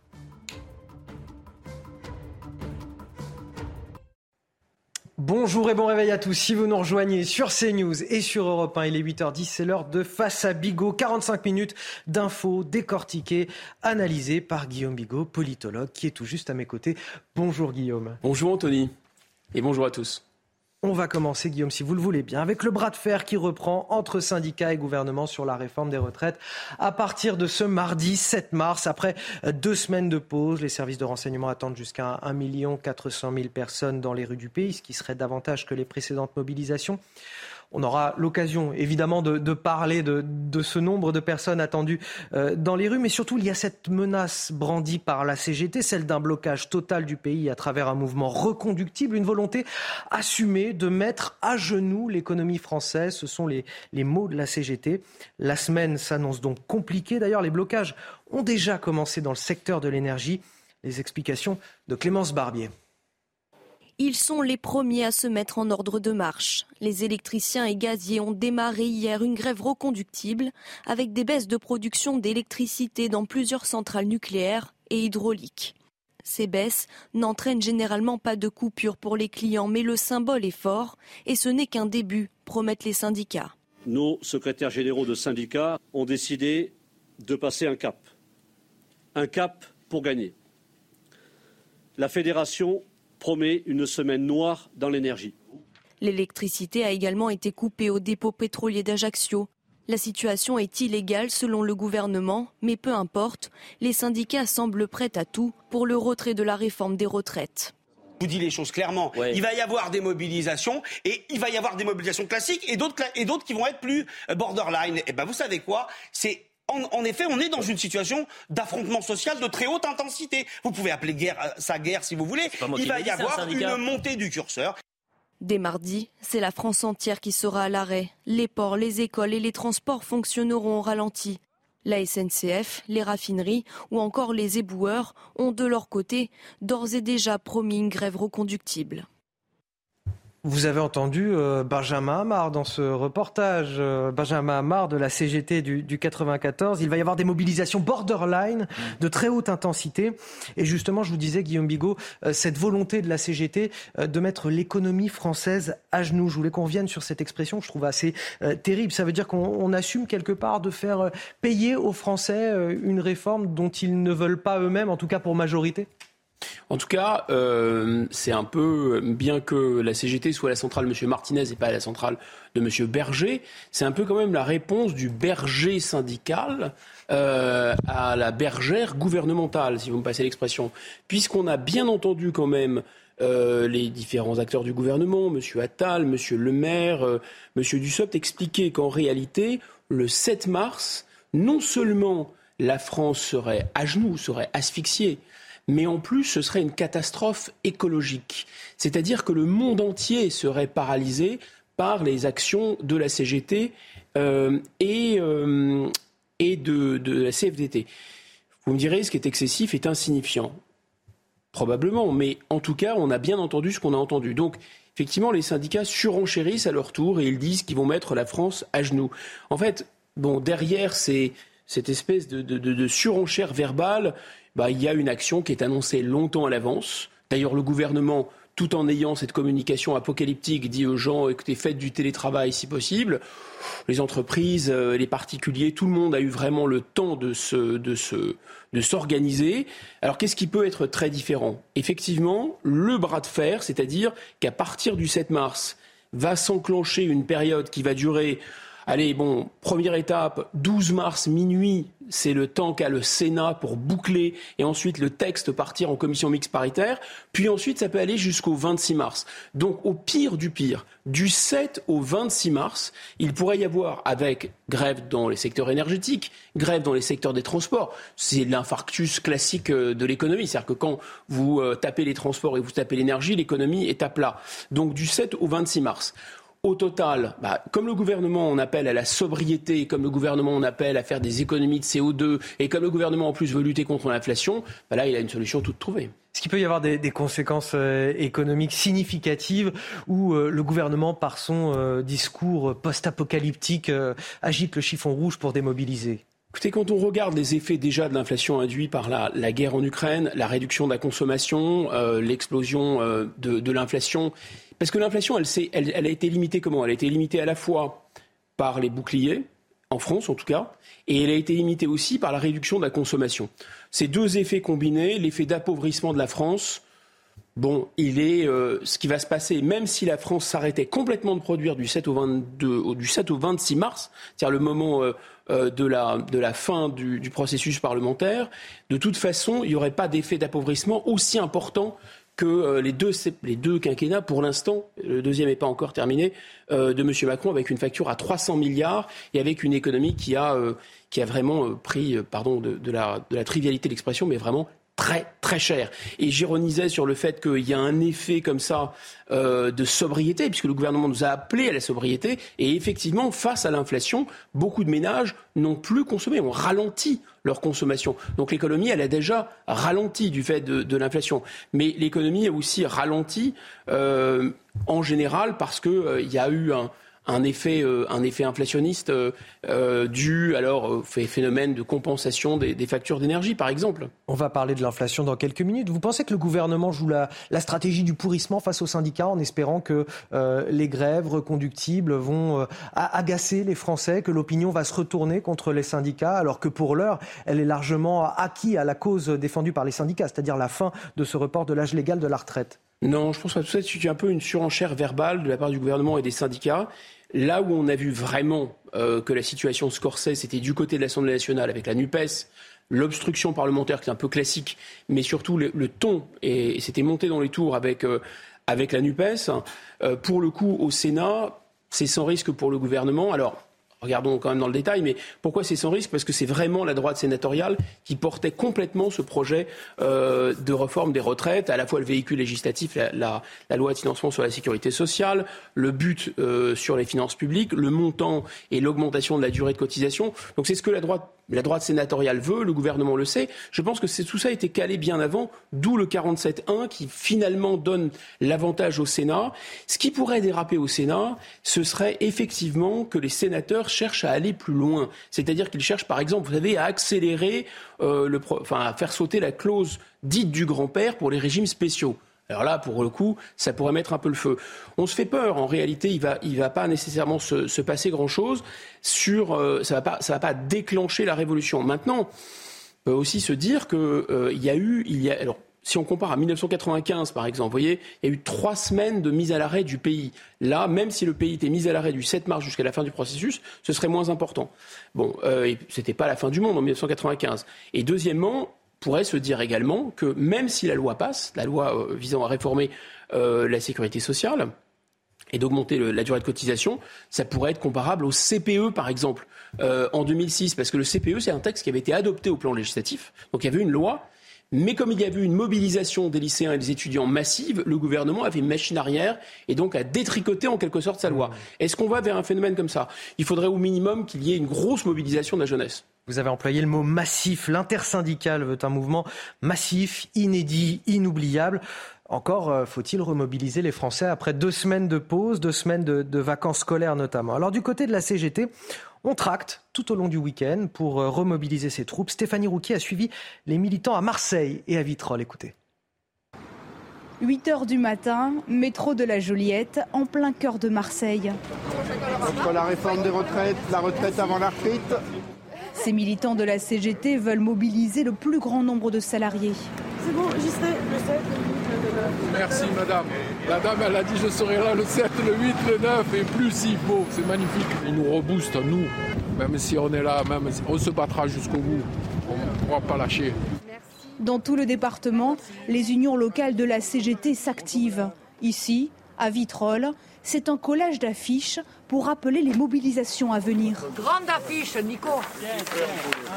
Et je pense que le 7 va être le début euh, du durcissement du mouvement. L'arrêt de l'économie, à un moment donné, c'est la seule solution, malheureusement, pour que euh, les grands patrons euh, qui dirigent vraiment la France, contrairement à ce qu'on pense, appellent leur gouvernement en leur disant que là, il faudrait arrêter la casse parce que ça va leur coûter plus cher que ce que ça va leur apporter au final.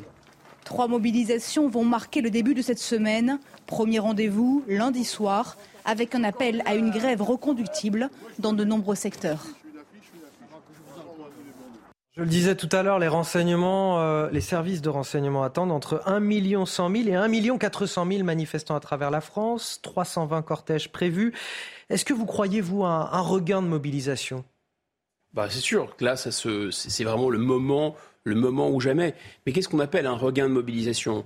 En fait, ce qui pourrait être différent des précédentes mobilisations, c'est vraiment la mise à l'arrêt, la paralysie de l'activité économique à travers le secteur des, surtout, je répète, des transports et de l'énergie, parce que c'est ça le, le centre de l'économie, la circulation. Si on ne peut plus circuler, ça s'arrête. Et les jours de grève, ça coûte cher aussi à ceux qui les font.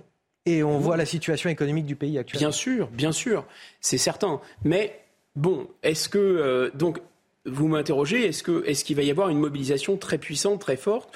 Oui, il y a plein de facteurs pour ça.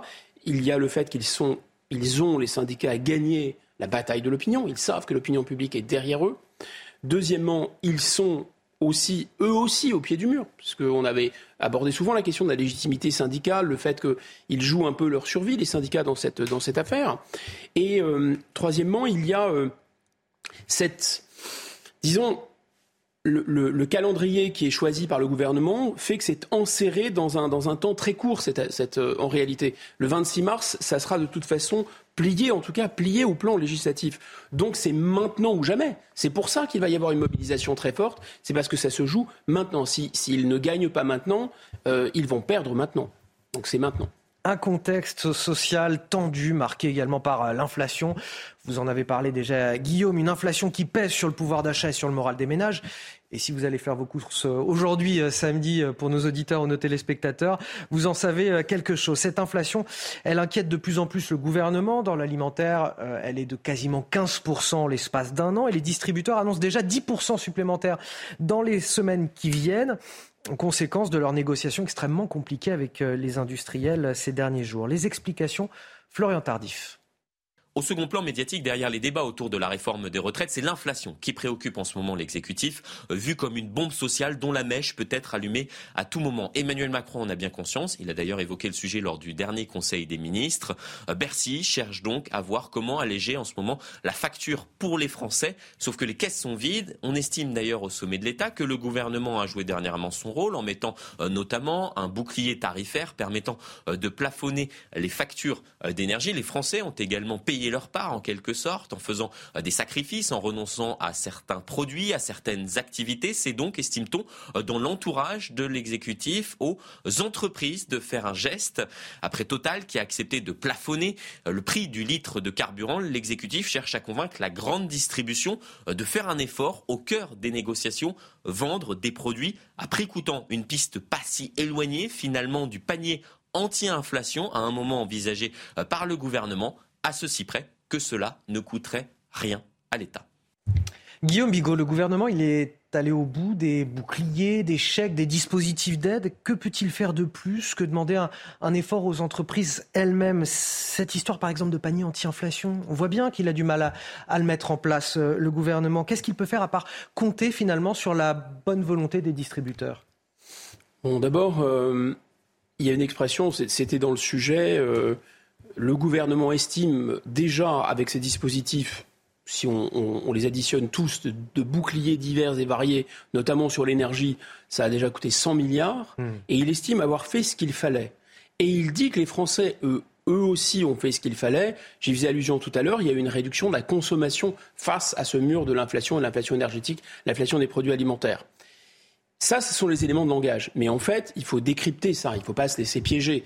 Euh, quand le gouvernement dit on a mis 100 milliards sur la table, bah, les 100 milliards, ce sont les nôtres en fait. Donc c'est les Français ont payé deux fois. Ils ont payé une fois en réduisant leur consommation, s'appauvrissant, la fameuse sobriété. Vous savez, c'était soi-disant pour euh, la planète, mais en fait pas du tout, puisque c'est la Chine et les États-Unis qui polluent, pas la France. Donc c'est pas du tout pour la planète, c'est une arnaque encore. C'est uniquement parce qu'il y a les, effets qui étaient attendus euh, de la guerre en Ukraine et une accélération de l'inflation. Donc on a payé effectivement déjà une première fois, et les plus pauvres en particulier, en baissant notre consommation. Ensuite, on a repayé, nous les Français, une deuxième fois, avec les différents boucliers tarifaires, puisque ça, c'est simplement euh, déjà de l'inflation. Ça a un effet inflationniste en tant que tel, retardé, mais ça aura un effet d'inflation, puisque c'est de la, la, création monétaire. Et ensuite, de toute façon, ça va se payer par des hausses d'impôts ou des hausses de taux d'intérêt. Donc on a payé une deuxième fois. Il faut bien remettre les choses en perspective, hein, parce que là, il y a alerte rouge, il faut économiser 10 milliards avec les retraites, mais on jette comme ça 100 milliards en même temps. Donc on jette 10 fois plus en même temps, vous comprenez? C'est le en même temps. Donc en même temps, il faut absolument tout de suite économiser des milliards et en même temps, on jette tout de suite 10 fois plus. Bon, maintenant, revenons à la question de euh, qui doit payer maintenant? Bon, là, je pense qu'il y a un blocage idéologique, puisque comme le gouvernement ne veut pas agir là aussi pour des raisons de, non, euh, enfin de, respect, euh, disons, des, normes européennes, en BCE, euh, marché financier, signaux envoyés au marché financier. Donc il n'est pas question, par exemple, de baisser la TVA sur les produits de première nécessité. Parce que, rappelons-le, l'État aurait directement la main. C'est l'État qui a la main sur la TVA. Mmh. Donc il pourrait faire ça. Distorsion de concurrence, problème de taux d'intérêt, pas crédible pour les marchés financiers, donc on ne fait pas ça. Donc qu'est-ce qu'on peut faire? Bah, Compliqué. Pourquoi compliqué? Parce qu'on va dire, écoutez, euh, aux producteurs, baissez vos prix, c'est ce que le gouvernement essaye de faire, un peu comme il avait fait avec Total Énergie. Hein. Euh, faites des efforts à la pompe, euh, des ristournes, etc. Bon, Total, le gouvernement a un peu plus la main sur Total. Mais là, sur l'ensemble des acteurs de la, production agroalimentaire, l'État n'a pas vraiment la main. Donc, qu'est-ce qu'il fait? Ben, Il essaye de mettre la pression sur les distributeurs, mettre la pression sur les producteurs. Derrière les producteurs, il y a aussi, on est en plein salon d'agriculture, c'est la fin, euh, il y a aussi des petits agriculteurs, des gens qui sont déjà étranglés et ils sont deux fois étranglés, et par les producteurs d'agroalimentaire, les industriels, et aussi par les, euh, la grande distribution. Donc la marge de manœuvre est très compliquée. Pour des raisons idéologiques, le gouvernement dit on ne va pas toucher au mécanisme de marché, nous demandons euh, disons, aux gros acteurs de la partie de faire un effort. Mais on, on en revient à ce qu'on disait, ils ont déjà fait des efforts précédemment et ils ont quasiment plus de marge, ces gens-là. Donc là, la négociation, alors épargner à nos auditeurs et à nos Est-ce qu'il y, aura un Mars rouge, comme le, disent certains Bruno, le Maire, Bruno Le Maire dit non, et, des économistes répondent non, mais c'est pas un Mars rouge qu'il y aura, c'est un printemps rouge en fait. Ah, c'est probablement un printemps rouge. Pourquoi un Mars rouge? Parce que, vous savez, c'est le moment où se débouclent les négociations euh, entre la grande distribution et euh, l'agroalimentaire. Et en fait, ça aussi, c'est quand même absolument incroyable. De la même façon euh, qu'on n'avait pas prévu, euh, anticiper l'augmentation des prix de l'énergie avec les sanctions qu'on prenait contre la Russie, qu'on n'est même pas sorti du marché européen d'énergie. De la même façon, euh, le gouvernement, la majorité, avait un projet de loi absolument foutraque en expliquant que si les négociations entre la grande distribution et les producteurs n'aboutissaient pas, alors ce seraient les producteurs qui pourraient imposer leur marge. Donc cela, effectivement, il pourrait aller jusqu'à 30% de hausse. Pour la, pour la faire courte, on a déjà eu entre 15 et 20% de hausse sur les produits alimentaires. Et là, on pourrait aller vers 30%. Ah oui, donc c'est du rouge, rouge vif même. L'inflation, est-ce que c'est cette euh, étincelle qui pourrait faire exploser euh, la colère sociale? Une convergence des colères, d'ailleurs, est-elle possible entre la réforme des retraites et l'inflation? C'est la bonne question. Euh, le problème, c'est qu'en général, quand les gens sont, sont, à, compter ce qui leur reste à la fin du mois, ils ont malheureusement ni du temps disponible, ni de l'énergie même disponible euh, pour se lancer, dans des luttes sociales. J'ai plutôt l'impression que euh, cette réforme de l'allongement de la durée de retraite va passer, mais ce sera une humiliation supplémentaire, quelque chose qu'on a fait avaler aux Français dont ils ne voulaient pas, pour des raisons qui tiennent davantage, à mon avis, à, euh, à la volonté du président de la République de laisser une trace dans l'histoire, mais quelle trace? Économiser 10 milliards, euh, alors qu'il en a acheté 300 à la poubelle. Et de l'autre côté, euh, il y a vraiment cette idée que euh, on n'est pas, on, pas disponible quand on est à ce point-là en train de tirer le gars par la queue. Est-ce que le salut en, termes d'inflation, et notamment sur les, questions alimentaires, ne viendra pas justement de notre souveraineté alimentaire? On a près de la moitié des Français qui souhaitent que la France produise tout ce dont elle a besoin sur son territoire. C'est le résultat d'un sondage ELAB pour le journal Les Échos. Si, mais ça, c'est un sondage, c'est pas le, la politique gouvernementale. La souveraineté, elle est présente en matière industrielle, en matière de médicaments, en matière alimentaire, dans le discours du gouvernement, puisqu'elle correspond, vous, l'avez, vous avez raison, et les sondages le disent, à une demande importante Sauf que dans les faits, ça ne se traduit pas. C'est-à-dire que la souveraineté industrielle de la France depuis 2017, elle s'est dégradée. On a encore perdu des emplois industriels. On produit moins de médicaments qu'en 2017 et euh, on achète davantage de viande euh, et de fruits et légumes à l'étranger qu'en 2017. Donc oui, plus vous parlez de quelque chose, en général, moins ça va bien. Allez, 8h29 sur CNews et sur Europe 1, quasiment 8h30, c'est l'heure du rappel de l'actualité. Et ce matin, c'est avec vous, Augustin Donadieu. Des fouilles ont été entamées pour retrouver les corps de Leslie et Kevin, toujours introuvables depuis le 26 novembre dernier. Un deuxième suspect a été mis en examen hier pour assassinat. Âgé de 22 ans, l'homme est également poursuivi pour modification de l'état des lieux d'un crime et enlèvement et séquestration. Selon le procureur de Poitiers, un troisième homme en garde à vue depuis jeudi doit être présenté aujourd'hui à un juge d'instruction. De sources proches de l'enquête, la disparition du couple pourrait être liée à un trafic de stupéfiants. Joe Biden réaffirme son soutien à l'Ukraine. Le président américain, qui a reçu la visite du chancelier allemand Olaf Scholz hier, a annoncé débloquer, une aide de 400 millions de dollars pour Kiev. En plus de cette enveloppe, Washington enverra des munitions et des roquettes. Et enfin, Nice concède un match nul sur sa pelouse contre Auxerre hier soir. Ouverture du score à la 36e minute par l'Auxerrois euh, Gauthier 1. Mais les Aiglons ont réagi en fin de première période avec ce but de Gaëtan Laborde. Il s'agit du deuxième match nul consécutif pour les Niçois. Les Auxerrois, eux, enchaînent une quatrième rencontre sans défaite.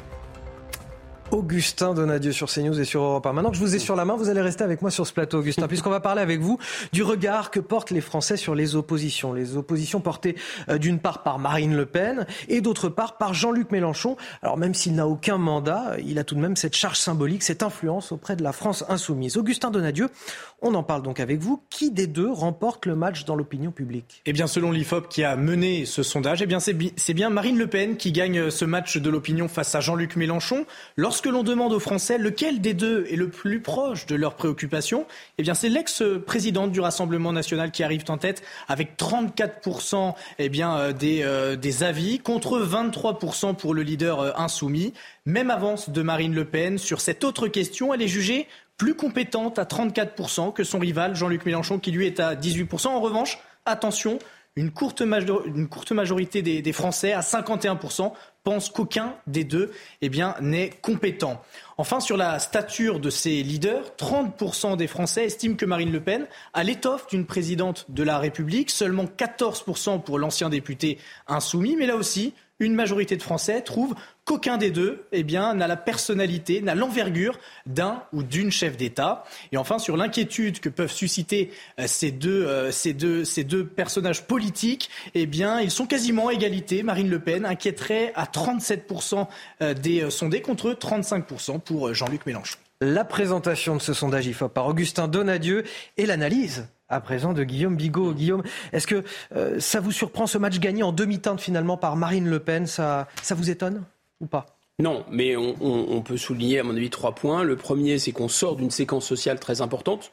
On était vraiment au cœur du sujet de, Jean-Luc Mélenchon, le troisième tour social, les syndicats, le grand soir, le pouvoir d'achat, euh, et, et, ça n'a pas l'air de vraiment, vraiment euh, favoriser M. Mélenchon, alors que c'était lui le cœur, c'est lui qui voulait amener la révolte populaire au cœur de l'Assemblée nationale, et il l'a fait d'une certaine façon. Et ça n'a pas vraiment fonctionné. La proximité avec les, sujets de préoccupation des Français, alors qu'ils sont complètement en phase avec lui sur la réforme des retraites, ça n'imprime pas. Marine Le Pen est restée beaucoup plus discrète, et elle, elle tire un peu plus les marrons du feu. Deuxième, euh, je dirais, commentaire, enfin deuxième chose qui me paraît euh, ressortir, c'est la, dimension de rassemblement. Jean-Luc Mélenchon n'a pas vraiment progressé sur le plan électoral depuis 2017. La grande différence, grande, grande différence, c'est qu'il a réussi une alliance, la NUPES, qui est une alliance euh, électoralement vraiment très intelligente. Bon, eh bien, même là-dessus, Marine Le Pen, qui pourtant est isolée sur le plan politique, euh, elle semble plus convaincante que lui sur la capacité de rassemblement. Alors bien sûr, c'est davantage vu comme dans une perspective de présidentielle. Et enfin, le troisième commentaire, c'est que manifestement, aucun des deux n'imprime réellement, qu'il s'agisse de la stature, de la compétence, euh, etc. Et ça, c'est peut-être le point le plus inquiétant qui bloque un peu la démocratie française, puisqu'on a, disons, un pouvoir euh, Allez, on a souvent parlé des notables, mais reparlons des notables. On le voit notamment avec euh, le Sénat qui représente tout à fait cette France des notables. Je dis ça sans aucun, il n'y a pas une once de mépris dedans, mais simplement avec une majorité LR. Voilà, une majorité LR. Euh, ce qui reste du PS est entraîné un peu contre son gré dans la NUPES à l'Assemblée nationale, mais il y en a aussi au Sénat. Et on sent bien que cette France des notables, avec Renaissance au cœur, avec les centristes, avec, euh, voilà, qui est une France libérale pour les réformes, européistes, otaniennes, etc., c'est une France qui allait tout mouiller, ça pèse 25-30%. C'est un socle très faible. Mais la caractéristique de cette situation politique, c'est qu'en face, en face, vous n'avez pas d'opposition euh, solide parce que vous avez deux oppositions qui vont se détester, le, disons populisme de droite, populisme de gauche, ils vont se détester davantage l'un l'autre qu'ils vont euh, vouloir remplacer ou détester le gouvernement d'une certaine façon. C'est ça le problème. Et donc, ce petit bloc de 25-30% du gouvernement, il trouve toujours dans les élections à passer, d'une certaine façon. Euh, il trouve toujours un minimum, surtout au plan présidentiel, à passer, parce que finalement, aucune des deux autres figures n'imprime ou ne paraît crédible. Voilà ce qu'on pourrait dire, à mon avis. Dans le reste de l'actualité, Guillaume Bigot, la justice annule la subvention de 100 000 euros accordée par la mairie de Paris à l'ONG SOS Méditerranée. Euh, voyez ce que dit le, le, tribunal. En accordant cette aide, le Conseil de Paris doit être regardé comme ayant entendu prendre parti et interférer dans des matières relevant de la politique étrangère de la France et de la compétence des institutions de l'Union européenne, ainsi que dans des différends de nature politique entre États membres. Voilà, cette subvention, elle était pourtant octroyée mmh. depuis euh, 2016 euh, chaque année euh, par euh, la mairie de Paris euh, pour cette association qui a régulièrement affrété des bateaux en Méditerranée pour sauver des migrants qui tentent de rejoindre l'Europe par la mer. Euh, Qu'est-ce que vous en pensez? Ces subventions accordées par des mairies de gauche, elles étaient très critiquées justement pour favoriser l'immigration massive. C'est une bonne chose d'y mettre fin? Alors d'abord, c'est pas fini parce qu'ils peuvent faire appel encore ouais. euh, au Conseil d'État. Premier point. Deuxième point, c'est dans un contexte, dans un contexte où il y a 7 milliards de dettes euh, de la mairie de Paris. Euh, et où il y a des besoins sociaux de base comme les crèches, comme des gens qui vivent dans les rues à Paris qui ne sont pas réglés. Donc dans ces conditions-là, on octroie 100 000 euros à des gens qui veulent faire venir encore euh, des gens misérables euh, en France. Bon, c'est quand même euh, effectivement extrêmement choquant. Ensuite, il ne faut pas non plus que voilà, cette affaire de la, de la mairie de Paris euh, cache, c'est soit l'arbre qui, qui, cache la forêt. Pourquoi? Parce que d'abord, SOS Méditerranée reçoit plus d'un million d'euros de subventions de l'ensemble des collectivités locales en France. Donc là, on empêchera 100 000 euros, mais voilà, le, et, le reste et va continuer. C'était ma question suivante, est-ce que ça que peut faire jurisprudence? C'est pas sûr, c'est pas sûr. Ça, c'est une question vraiment technique, juridique. Euh, on peut l'espérer si effectivement on considère que pour une collectivité locale en France, financer une action de ce type, c'est illégal. Mais enfin, comme vous savez, il y a un devoir de fraternité reconnu par le Conseil d'État, etc. Donc c'est une affaire juridiquement qui n'est pas tranchée. Ce qui est certain, en tout cas, c'est qu'il faut bien dire et répéter que SOS Méditerranée sont des gens qui se présentent comme euh, voilà, les Saint-Bernard de la mer, des bons samaritains, des gens qui empêchent les gens de se noyer.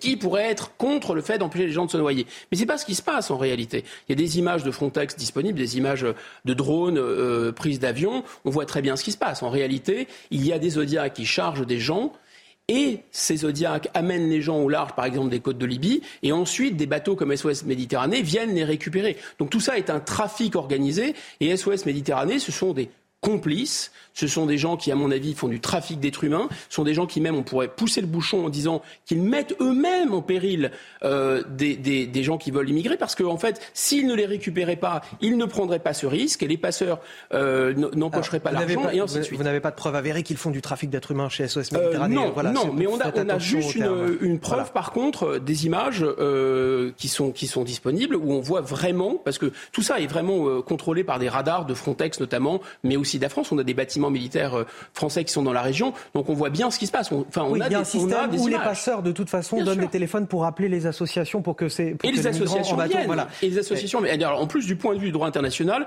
SOS Méditerranée, comme vous savez, ne dépose pas. Ah, que, que vous, C'est ce que vous dit le droit qu'elle international. qu'elle favorise, qu'elle favorise peut-être un, un, un trafic euh, par euh, par leur action, c'est une chose. Elle, elle n'organise pas elle-même un trafic. Voilà, c'est pas le. Ah non, j'ai pas dit qu'elles organisaient un trafic. Ouais, j'ai voilà. dit qu'elles étaient en bout de chaîne dans non, une non, mais chaîne c'est pour, complète. c'est pour remettre les choses. Mais vous avez tout à fait raison. Par ailleurs, autre, autre arbre qui cache la forêt, euh, l'État, cette fois-ci c'est l'État français, c'est pas, sont pas euh, des collectivités locales, donne encore 736 millions euh, à des associations euh, d'aide euh, aux migrants. Mm. Voilà. Donc c'est considérable. Donc on subventionne, l'État français, nos impôts subventionnent une immigration dont tous les sondages montrent que les Français, qu'ils soient de gauche, de droite, quelles que soient leurs origines, ne veulent plus. Alors, je voudrais qu'on aborde cette dernière étape aujourd'hui de la tournée euh, africaine d'Emmanuel Macron. Le président français qui est à Kinshasa, en République démocratique du Congo, capitale du plus grand pays francophone d'Afrique, pays en proie à une rébellion. Et on va en parler avec vous, euh, Harold Iman. Il est donc en RDC, après le Congo-Brazzaville, après l'Angola, après le Gabon, où il a euh, rappelé la fin de la France-Afrique. Quel bilan vous faites de cette tournée, Harold? Alors déjà, c'est pas terminé, mais il est difficile pour lui de ménager toutes les susceptibilités en Afrique centrale où il y a des présidents à vie qui ont connu tous les présidents français depuis François Mitterrand et qui ont un certain sentiment d'avoir des droits sur euh, nous ou au moins avoir droit à des privilèges. Alors, à Brazzaville, où il a passé seulement quelques heures, en République du Congo tout court, en compagnie du président Denis Sassou Nguesso, Emmanuel Macron s'est montré distant et n'y a pas passé la nuit. Et le président Sassou, Sassou en aurait pris ombrage. Déjà, la raison du déplacement du président français en Afrique centrale, c'est un sommet sur la forêt tropicale, One Forest Summit, à Libreville, capitale du euh, Gabon. Alors, euh, Emmanuel Macron a promu des entreprises françaises, de l'économie verte, beaucoup, mais il a également parlé pétrole lors de son rapide passage à Luanda, en Angola, pays pétrolier voisin, où euh, travaille Total Énergie. Aujourd'hui, Emmanuel Macron se réveille donc en République démocratique du Congo, où fait rage une guerre euh, civile terrible, vous en avez parlé, que ni Macron ni personne ne parvient à euh, juguler. Les Congolais estiment que les Occidentaux s'intéressent plus aux milliers de morts en Ukraine qu'aux millions de morts en République démocratique du Congo. Merci Harold Iman. Votre éclairage, Guillaume Bigot? Harold a raison. Il y a de toute façon une, grosse caisse de propagande euh, russe, chinoise aussi d'ailleurs, euh, qui a pris le relais d'une propagande américaine pour chasser la France euh, d'Afrique. Bon, ce qu'on peut dire avec le recul, la France-Afrique, c'est terminé, c'est la déclaration du, du, président de la République. il faut bien comprendre que France-Afrique, si la propagande poutinienne décrit ça comme de la colonisation, ce que fait Wagner, c'est vraiment de la milice privée de dirigeants africains qui volent leur peuple. En fait, c'est ça la réalité. Et la France, c'est le pays qui donne le plus en matière d'aide multilatérale. C'est à travers le système CFA euh, des garanties monétaires offertes à l'Afrique. Et c'est aussi euh, une aide militaire des soldats français payent euh, de leur sang la, stabilité, de l'Afrique. Aucun de ces pays qui volent l'Afrique, qui pillent l'Afrique, comme la Chine, la Russie ou même les États-Unis, n'envoient des soldats se faire tuer, hein, se faire trouver la peau pour défendre les Africains et la stabilité des Africains. Donc le fait que le président de la République jette à la poubelle en quelque sorte 30, 40 ans d'action française, de courage française, d'investissement français en Afrique, de, voilà tout ça pour parce que plus on s'excuse en fait, finalement et plus on devient odieux. Là, ce qu'il fait, c'est très dangereux. C'est qu'il il avait déjà commencé en 2017 avec l'histoire de la colonisation, c'est un crime contre l'humanité. Il n'a pas cessé de s'excuser. Si on regarde ce qui se passe avec le Maroc et avec l'Algérie, c'est encore plus étonnant. J'allais dire, c'était une semaine compliquée euh, sur le plan diplomatique pour Emmanuel Macron. Ah oui, c'était très très très compliqué parce qu'on nous dit qu'il ne s'occupe pas des affaires intérieures, il plane dans les hautes sphères internationales où il fait briller la France. Moi, je veux bien. En tout cas, euh, il a expliqué que ses relations avec le Maroc, étaient euh, bonnes et amicales, et euh, le gouvernement marocain a répondu, et notamment avec Mohamed VI d'ailleurs. Vous savez, les diplomates et les gouvernants en général ne disent jamais les choses très très directement. Hein. Ils prennent beaucoup de pincettes, c'est très feutré cet univers. Et là, l'entourage du roi du Maroc a dit les relations avec Emmanuel Macron ne sont ni bonnes ni amical. Enfin, c'est quasiment une gifle. C'est un camouflet. Voilà. Euh, et, alors on se dit bon, les relations avec le Maroc sont dégradées, mais les, relations au moins avec le rival algérien du Maroc devraient être stables. Eh ben, manque de chance. Vous vous souvenez de la tragicomédie de euh, je vais baisser les visas, comme ça ils vont euh, signer les laissés-passer consulaires et on pourra expulser les Algériens qui ne doivent pas rester en France. Il n'en est rien. Et maintenant, l'Algérie a rappelé son ambassadeur euh, à Paris et nous n'avons plus pour l'instant euh, d'ambassade, enfin d'échange direct avec l'Algérie qui a décidé de ne plus signer aucun laissez-passer consulaire alors même que le, le, gouvernement a tout lâché sur les visas. Et donc on a la même séquence à chaque fois avec tous les pays d'ailleurs, hein, euh, qu'il s'agisse de l'Allemagne, qu'il s'agisse des États-Unis, qu'il s'agisse de l'Italie, qu'il s'agisse de la Turquie. On parle très fort parce que normalement quand, quand vous êtes un peu cassant, un peu dur, vous vous faites respecter au moins. Ça a cet avantage, vous pouvez vous fâcher, mais au moins on vous respecte. Là, on parle brutalement, de manière parfois très désinvolte, mais malheureusement, la France est considérée maintenant comme un paillasson. 8h44 sur CNews et sur Europe 1. À présent, cette question, retour en France, y aura-t-il bientôt un service national universel obligatoire pour tous les lycéens? L'idée fait son chemin au sein du gouvernement qui veut tester un, dispositif euh, dans six départements l'an prochain. Depuis 2019, on, a les jeunes de 15 à 17 ans qui peuvent participer déjà à ce service euh, national universel sur la base du volontariat. L'an dernier, il a rassemblé 32 000 participants, c'est pas énorme. Alors on s'interroge ce matin, tous ces jeunes qui n'ont pas connu le service militaire obligatoire, que pensent-ils vraiment des concepts de patriotisme, de citoyenneté ou d'engagement? On est allé leur poser la question, écoutez. Moi, j'ai souvent euh, le retour de mon père qui a fait euh, son service militaire et qui dit c'est dommage qu'aujourd'hui il n'existe plus euh, pour certaines raisons, notamment voilà le côté la discipline que ça apporte, etc., etc. Et donc au final, je pense, que ouais, ce serait c'est quelque chose d'intéressant, je pense. Et le fait de, peut-être revenir à un service militaire pourrait notamment justement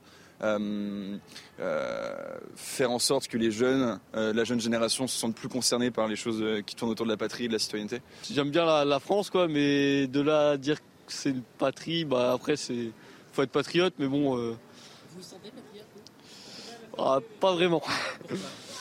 Bah, je sais pas, j'ai pas l'impression que les gens qui sont, enfin, qui, dirigent le pays, enfin, nous regardent vraiment, quoi. Et c'est ça qui, qui, qui ne colle pas dans le patriote, quoi. J'aimerais bien découvrir euh, ce domaine et euh, découvrir à quoi ça ressemble en vrai. Après, je pense que c'est aussi, euh, pour les personnes qui sont un peu sensibles comme moi, ça peut être très compliqué, mais oui. Alors ils sont mignons ces jeunes, on sent qu'ils sont pas très à l'aise avec euh, ces concepts de citoyenneté, de patriotisme, euh, d'engagement. Euh, en tout cas, il y a quelque chose de générationnel peut-être aujourd'hui, non? Oui, et pourtant, et pourtant, l'institution la plus populaire chez les jeunes Français de moins de 25 ans, et c'est régulièrement maintenant, c'est l'armée française. Donc tirez-en la conclusion que vous voulez, mais, mais en réalité, il y a quand même, on n'est plus dans l'ambiance l'époque où je faisais mon service militaire, on, quittait cette phase un peu, vous savez, euh, euh, la mode très anti-militariste. Euh, voilà, c'était encore un peu à la mode, beaucoup moins. Et là, aujourd'hui, c'est plus, c'est plus cette ambiance. Regardez par exemple la guerre en Ukraine. Il n'y a pas de discours vraiment pacifiste. Le pacifisme était un phénomène, était un, un courant d'opinion très puissant. Donc on pourrait, on pourrait être assez, assez surpris. C'est une bonne chose pour vous? Ce que montre la guerre en Ukraine, de manière absolument tragique, c'est au moins deux choses. D'abord, comme disait Périclès, ce ne sont pas les murs qui défendent des cités, ce sont le courage euh, des citoyens. Donc quand on n'a pas de soldats capables de défendre un pays, un pays est en danger. Et les pays d'ailleurs qu'on n'attaque pas, pensons à la Suisse, sont des pays qui sont tout à fait capables de se défendre. Euh, et ça n'a rien à voir avec la taille du pays d'une certaine façon.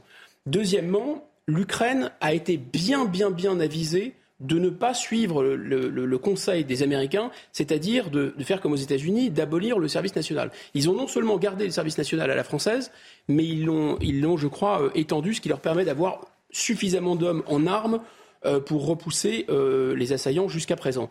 Ensuite, je, moi, cette histoire de service national universel, j'ai vu des images ceux que ça intéresse peuvent regarder sur mon compte Twitter. J'ai vu des images diffusées par, je crois, le rectorat des Pyrénées d'un département des Pyrénées qui montrait des jeunes euh, habillés euh, un peu en videur de, de, supermarché avec des casquettes faire des chorégraphies TikTok de BDE.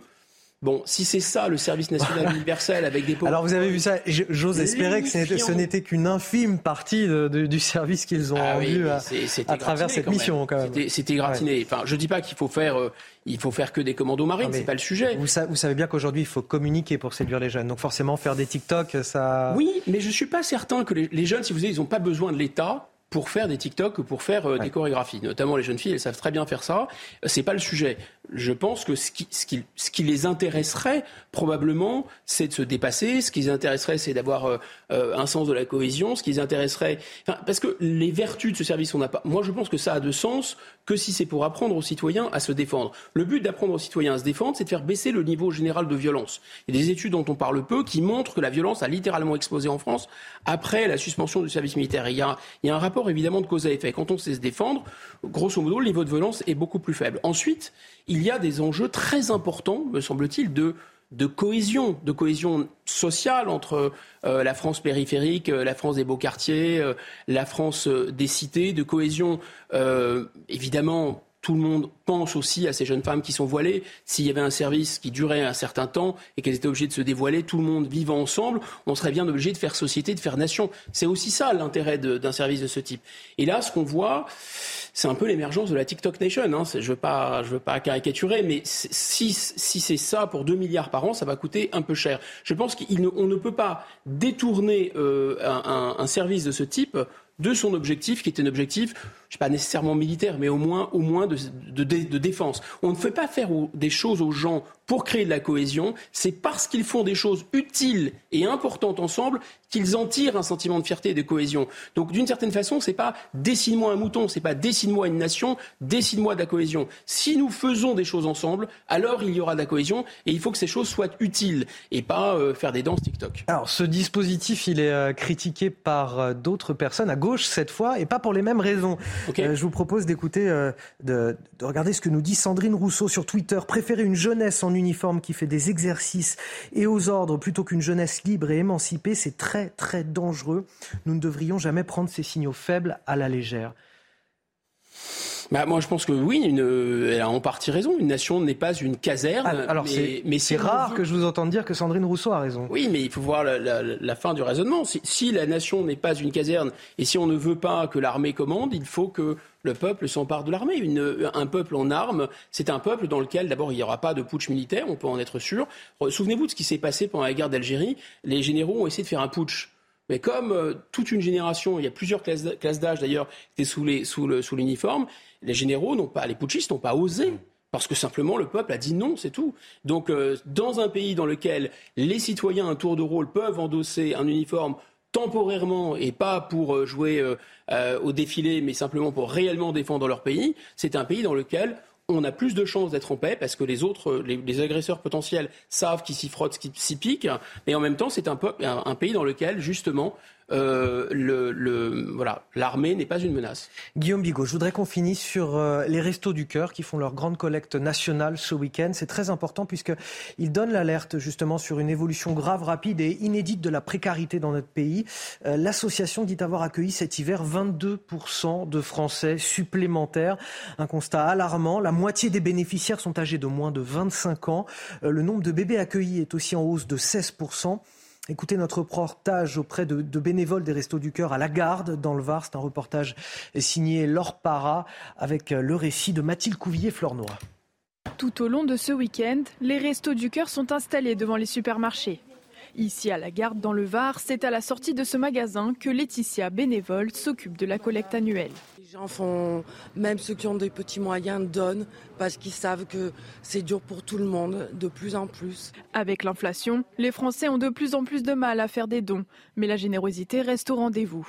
Il faut aider ceux qui, qui ne peuvent pas. C'était compliqué pour moi, mais je le fais. C'est important d'aider les autres. Moi, j'ai eu des moments durs dans ma vie et j'ai été contente d'être aidée. Depuis l'année dernière, 38% de bénéficiaires en plus ont poussé les portes des Restos du Cœur dans le Var. Avec cette augmentation, le président de l'association de ce secteur espère que la récolte sera bonne. L'année dernière, nous avions fait 177 euh, tonnes. Nous avions récolté 177 tonnes. Nous espérons faire aussi bien cette année. Je sais que la crise est présente, je sais qu'il y a des difficultés, mais les gens qui le peuvent, vraiment, je compte sur eux. En 2022, ce sont 2 300 000 repas qui ont été servis dans le Var. Ah, Guillaume Bigot, un enjeu pour les restos du cœur, collecter davantage de denrées pour nourrir toujours plus de monde, alors que ces denrées elles-mêmes coûtent plus cher. C'est ça, il y a vraiment euh, l'idée d'un effet ciseau, un danger d'un effet ciseau, c'est-à-dire que les gens ont moins de moyens, donc ils peuvent moins donner. Par ailleurs, l'association eh bien, doit payer plus cher des biens alimentaires quand elle ne profite pas de dons euh, en nature. Et surtout, eh bien, cette situation d'inflation, surtout, parce que l'inflation énergétique s'est un peu ralentie, c'est surtout maintenant une inflation alimentaire. Et euh, ce sont les plus modestes qui la, qui la payent plein pot, puisque dans la structure de leurs dépenses, cette, nourriture, elle va peser très très très lourd dans leurs dépenses. Et donc il y a, euh, vous avez dit, 22% de, de, de, gens en plus. Donc ils doivent donner davantage, distribuer davantage, alors qu'ils reçoivent moins. Effectivement, c'est une contradiction terrible. En 1985, je crois avoir lu que lorsque euh, Coluche a lancé son association, ils avaient distribué 8,5 millions de repas. Cette année, ils vont en distribuer 142 millions. 8,5, 142 millions. Voilà, même si tout le monde ne connaissait pas les restos du cœur au départ, je pense qu'il y a un effet de ce type-là. En tout cas, il y a quand même là un marqueur de la paupérisation de notre pays. Et on le rappelle, il y a une grande collecte nationale qui se déroule en ce moment même à la sortie voilà, de, vos supermarchés. Merci à vous, euh, Guillaume Bigot. Merci. Vous restez avec nous euh, sur CNews. La matinale week-end se poursuit sur Europe 1. C'est l'heure de retrouver Lénaïque Monnier et Frédéric. Frédéric Tadei, c'est arrivé cette semaine. Excellent week-end à tous sur CNews et sur Europe 1, bien sûr.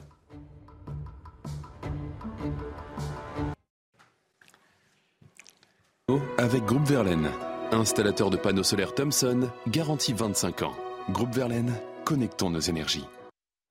Un samedi euh, plutôt calme, au programme toujours euh, très sec, mais moins ensoleillé que ce qu'on a connu ces derniers jours en raison euh, de nuages qui descendent des îles britanniques et qui atteignent le nord du pays. On peut même avoir un petit peu de bruine, quelques pluies faibles en dessous sur les Hauts-de-France ou encore les côtes de la Manche. Les brouillards sont nombreux également entre le sud-ouest et la région Rhône-Alpes, en particulier sur le centre, le Limousin, l'Auvergne. Un petit peu de vent en Méditerranée, Mistral et Tramontane et une belle amélioration pour la Corse après les intempéries des derniers jours. Au cours de l'après-midi, les nuages se morcellent un peu au nord. On a une alternance de passages nuageux, mais d'éclaircies également, et toujours un petit risque de pluie faible, encore une fois, sur les côtes. Le ciel se dégage sur une grande partie de la moitié sud, plus difficilement sur les régions centrales. Et attention en Corse au fort risque d'avalanche après les très importants cumuls de neige euh, qui sont euh, tombés. Les températures sont basses. On a des gelées quasiment généralisées en France, spécialement euh, sur le centre, avec moins 5 prévus à Rodez, dans l'Aveyron, à peine 1 degré à Paris et moins 4 sur la région Grand Est, à Nancy, par exemple. Au cours de l'après-midi, les valeurs sont à peu près de saison, un petit peu au-dessus des moyennes pour le sud, un petit peu en dessous des moyennes pour le nord. 9 degrés prévus à Paris, 9 également prévus à Brest. Un ressenti printanier sur la moitié sud jusqu'à 17 à Montpellier. Vous avez regardé la météo avec Groupe Verlaine. Isolation thermique par l'extérieur avec aide de l'État. Groupe Verlaine, connectons nos énergies. La matinale week-end, ravi de vous retrouver pour ceux qui se réveillent. Euh, vous êtes avec nous jusqu'à 10h pour suivre toute l'actualité de l'info, de l'analyse et des débats sur CNews. Toujours avec euh, Guillaume Bigot qui m'accompagne. Et nous a rejoint sur ce plateau Frédéric Durand. Bonjour. à vous, directeur de la revue L'Inspiration politique. Et bien sûr Harold Iman pour évoquer toute l'actualité internationale. Voici les titres de votre journal de 9h à la une. Dernier rebondissement dans l'affaire des disparus des Deux-Sèvres hier soir.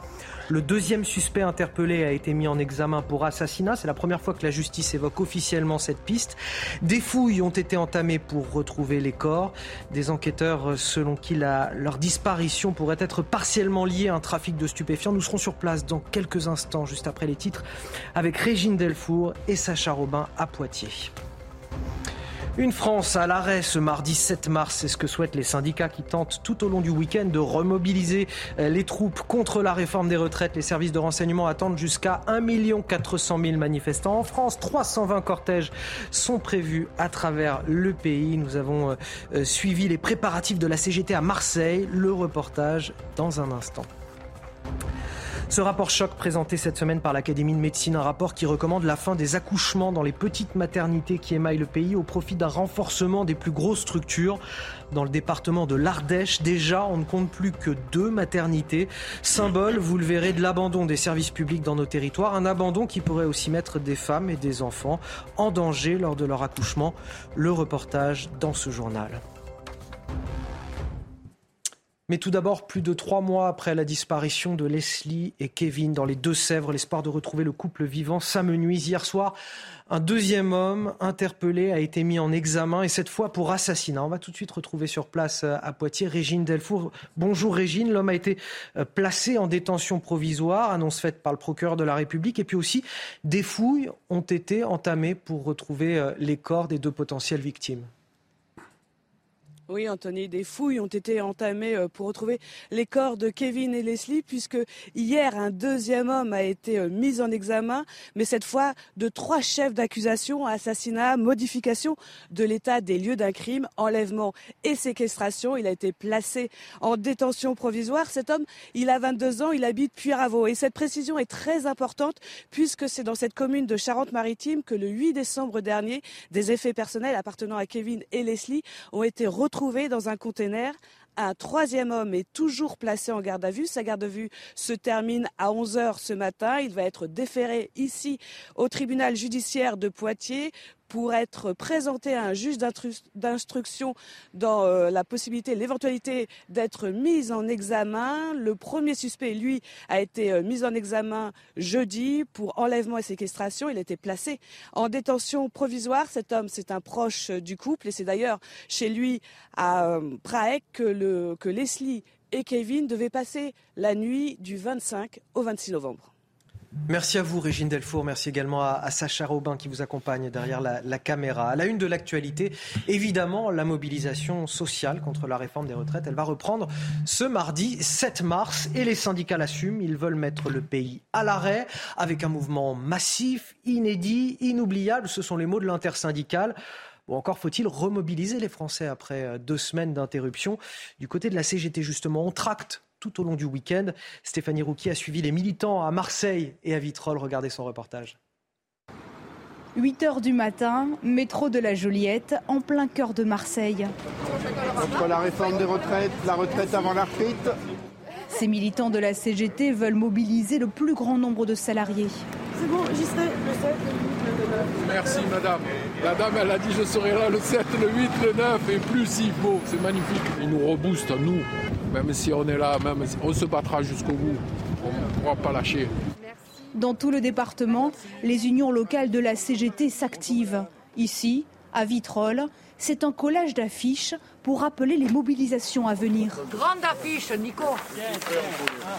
Et je pense que le 7 va être le début euh, du durcissement du mouvement. L'arrêt de l'économie, à un moment donné, c'est la seule solution malheureusement pour que euh, les grands patrons euh, qui dirigent vraiment la France, contrairement à ce qu'on pense, appellent leur gouvernement en leur disant que là il faudrait arrêter la casse parce que ça va leur coûter plus cher que ce que ça va leur apporter au final. Trois mobilisations vont marquer le début de cette semaine. Premier rendez-vous lundi soir avec un appel à une grève reconductible dans de nombreux secteurs. Et notamment dans le secteur de, l'énergie, où on a déjà débuté cette grève reconductible avec des baisses de production d'électricité dans les centrales euh, nucléaires dès hier après-midi pour protester contre le débat, notamment sur la fin des régimes spéciaux qui se tient en ce moment au euh, Sénat. Euh, Frédéric Durand, pour cette journée du 7 mars, les services de, renseignement parlent de potentiellement 1 100 000 à 1 400 000 manifestants dans, les rues de France. 320 euh, cortèges sont prévus à travers le pays. Est-ce que vous croyez à ce regain de mobilisation? Ah oui, moi je pense qu'il va y avoir euh, beaucoup de monde, d'autant que le gouvernement n'a donné absolument aucun signe ces dix derniers jours, c'est-à-dire depuis que ça s'est arrêté, n'a donné absolument aucun signe d'une quelconque, réouverture du dialogue. Euh, donc il s'inscrit dans le rapport de force, rapport de force que de l'autre côté on a aussi parfaitement compris, euh, moyennant quoi, moi je pense que cette manifestation va être, va être d'ampleur. Vous pensez que la France peut être à l'arrêt la semaine prochaine et que ça va prendre? Il ne peut pas y avoir de, une baisse de mobilisation parce qu'il n'y avait pas eu de pas eu de journée de blocage euh, ou de débrayage avant le 7. Donc euh, on peut oh, se baser sur rien pour dire qu'il y a une baisse de mobilisation. En aucun cas. La mobilisation elle est totale. Euh, le, soutien de la population à ce mouvement ne cesse de monter. La bataille de l'opinion est totalement perdue. L'unité syndicale, là aussi, beaucoup on a, on daubé sur ah oui mais enfin ils vont réussir à enfoncer un coin entre la CGT, la CFDT, etc. Bah, quel coin il y a? Il n'y a aucun coin. Pas du tout. Euh, non, effectivement, LR n'a pas totalement tenu ses troupes à l'Assemblée nationale. Il y a eu M. Pradier qui s'est fait virer depuis, effectivement. Et le petit micmac du gouvernement qui, avait euh, fabriqué à l'avance son petit scénario, euh, c'est-à-dire, on va dire, 60, 65, on va passer à 64 et 64 peut-être quelques concessions encore sur la pénibilité et surtout et surtout on s'arrange avec LR parce que LR va nous faire la courte échelle, ça n'a pas fonctionné. Alors ça va évidemment fonctionner au Sénat. Mais le, scénario est, que les Français sont contre, les syndicats unis sont contre, et, euh, l'Assemblée nationale, il n'y a pas eu du tout moyen, en raison aussi de l'obstruction parlementaire, il faut dire, euh, d'avoir un débat. Voilà où on en est là. Frédéric Durand. Non, je crois qu'un des signes euh, auxquels on reconnaît une, très mauvaise réforme, c'est lorsqu'on a tous les syndicats, c'est-à-dire du plus réformiste au plus révolutionnaire, contre soi. Et ça aurait dû faire réfléchir le gouvernement, euh, parce que effectivement le front ne s'est pas brisé, tout simplement parce que c'est une immense majorité. Et au-delà des syndicats, parce qu'on parle beaucoup des syndicats, ce sont les gens, euh, c'est le peuple français qui est mobilisé contre cette réforme dans sa majorité. On le voit dans les soutiens. À, côté de ça, il y a eu des mensonges, c'est-à-dire que lorsqu'on a dit ce sera 1200 euros. Tout le monde avait compris que ce serait pour tout le monde. On passe de 2, je sais plus, 1,5 million et demi à 20 000 personnes. Donc là, il y a le sentiment d'avoir été en plus dupé. Euh, moyennant quoi, je pense que tous les ingrédients, pour répondre à votre question à nouveau de tout à l'heure, tous les ingrédients sont réunis pour qu'il y ait du monde dans la rue. Et le gouvernement euh, ne, ne, ne, veut pas l'empêcher.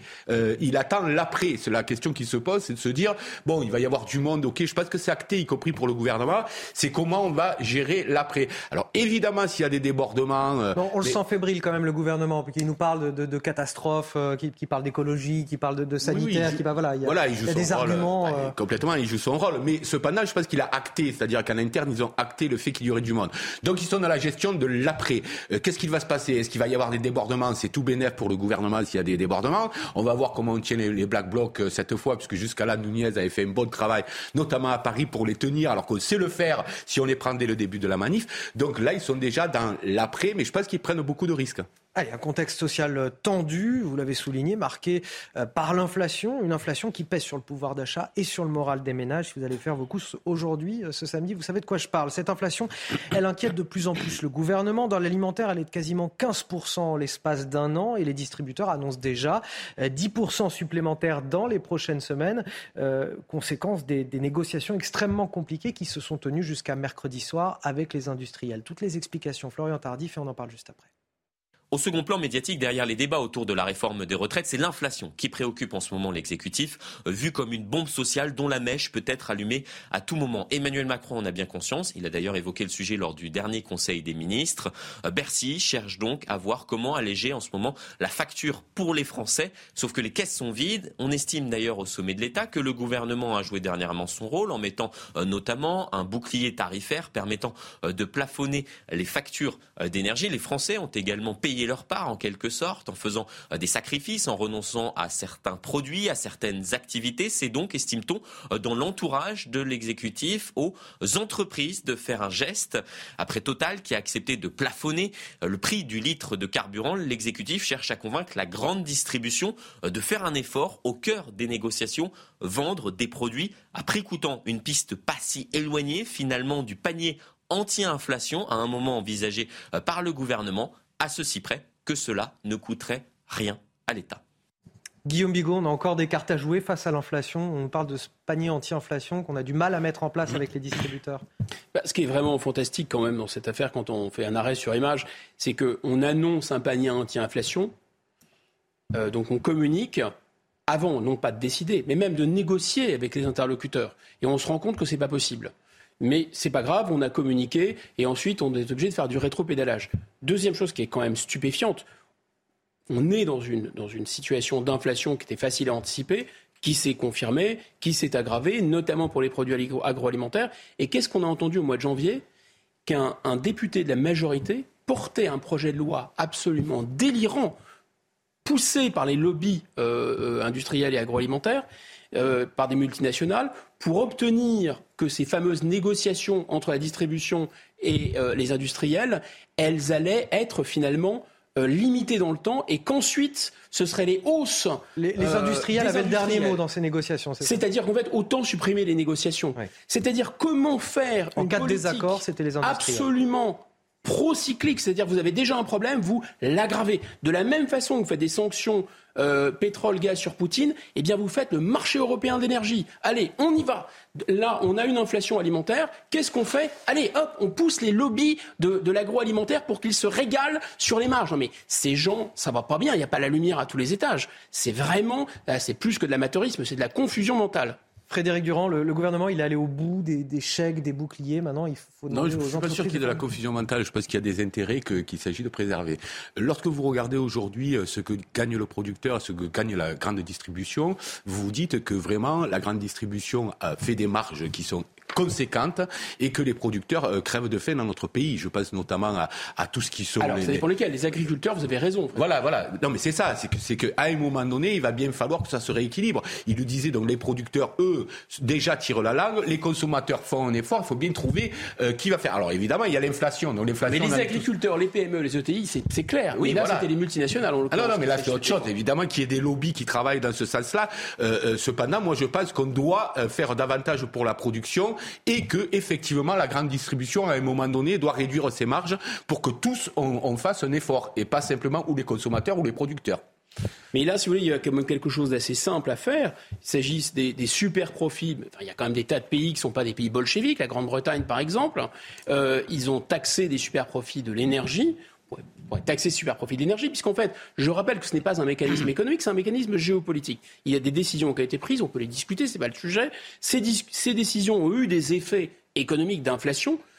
Et ces, euh, cet effet-là, on pourrait le corriger parce qu'il y a des gens qui empoché des super profits, notamment les énergéticiens. Vous prenez cet argent-là, et vous, entre guillemets, vous sponsorisez de manière neutre pour le budget de l'État et même pour l'inflation, eh bien, euh, les produits de première nécessité sur lesquels vous, supprimez la TVA. C'est clair, c'est simple, c'est net, c'est rapide et c'est non inflationniste. Mais c'est apparemment trop compliqué pour eux. En fait, c'est pas trop compliqué pour eux. Ça heurte leur idéologie européiste et libre-échangiste.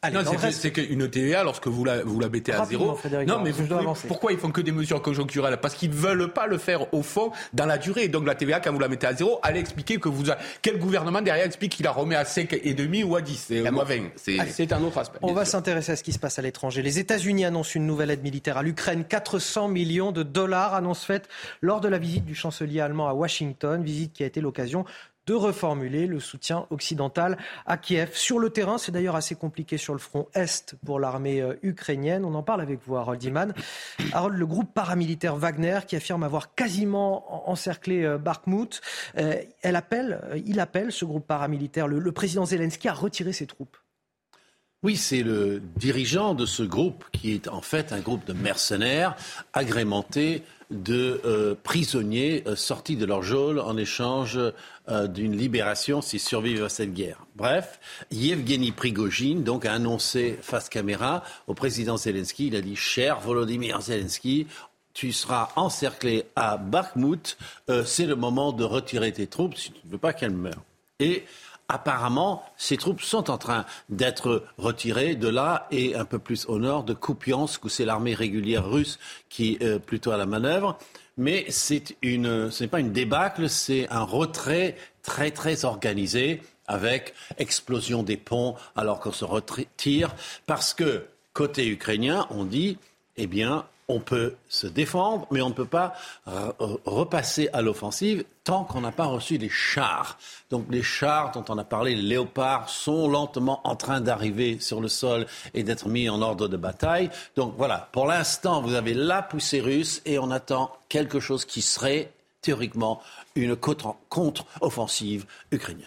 Ce qui nous amène à 9h15 tout pile sur CNews et c'est l'heure du rappel de l'actualité. C'est avec vous, Augustin Donadieu.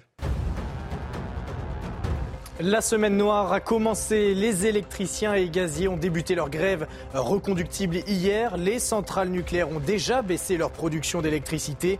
Mais ces baisses de charges très encadrées n'entraînent généralement pas de coupure d'électricité pour les clients.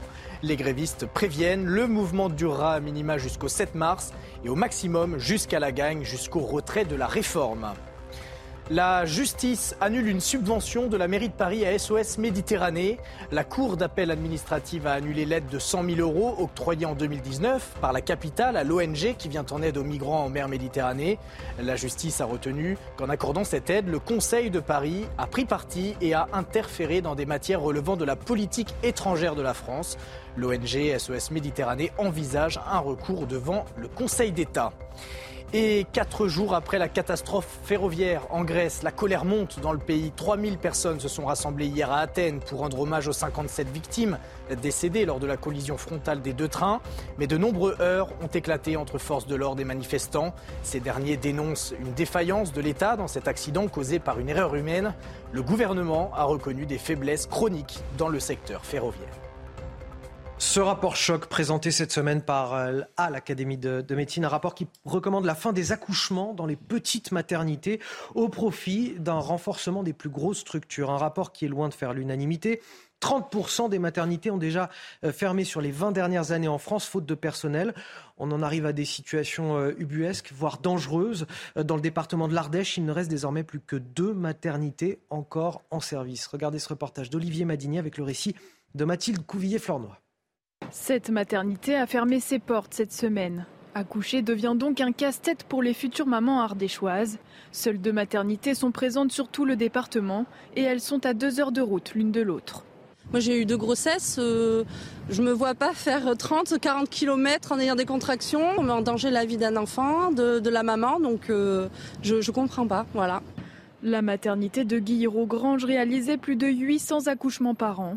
À présent, la plupart des accouchements ont lieu au centre hospitalier de Valence, à quelques minutes de la clinique fermée, mais le service risque d'être saturé rapidement. Euh, Valence ne peut pas tout, euh, tout, tout, prendre parce que déjà, on n'a pas les locaux, on n'a pas la capacité.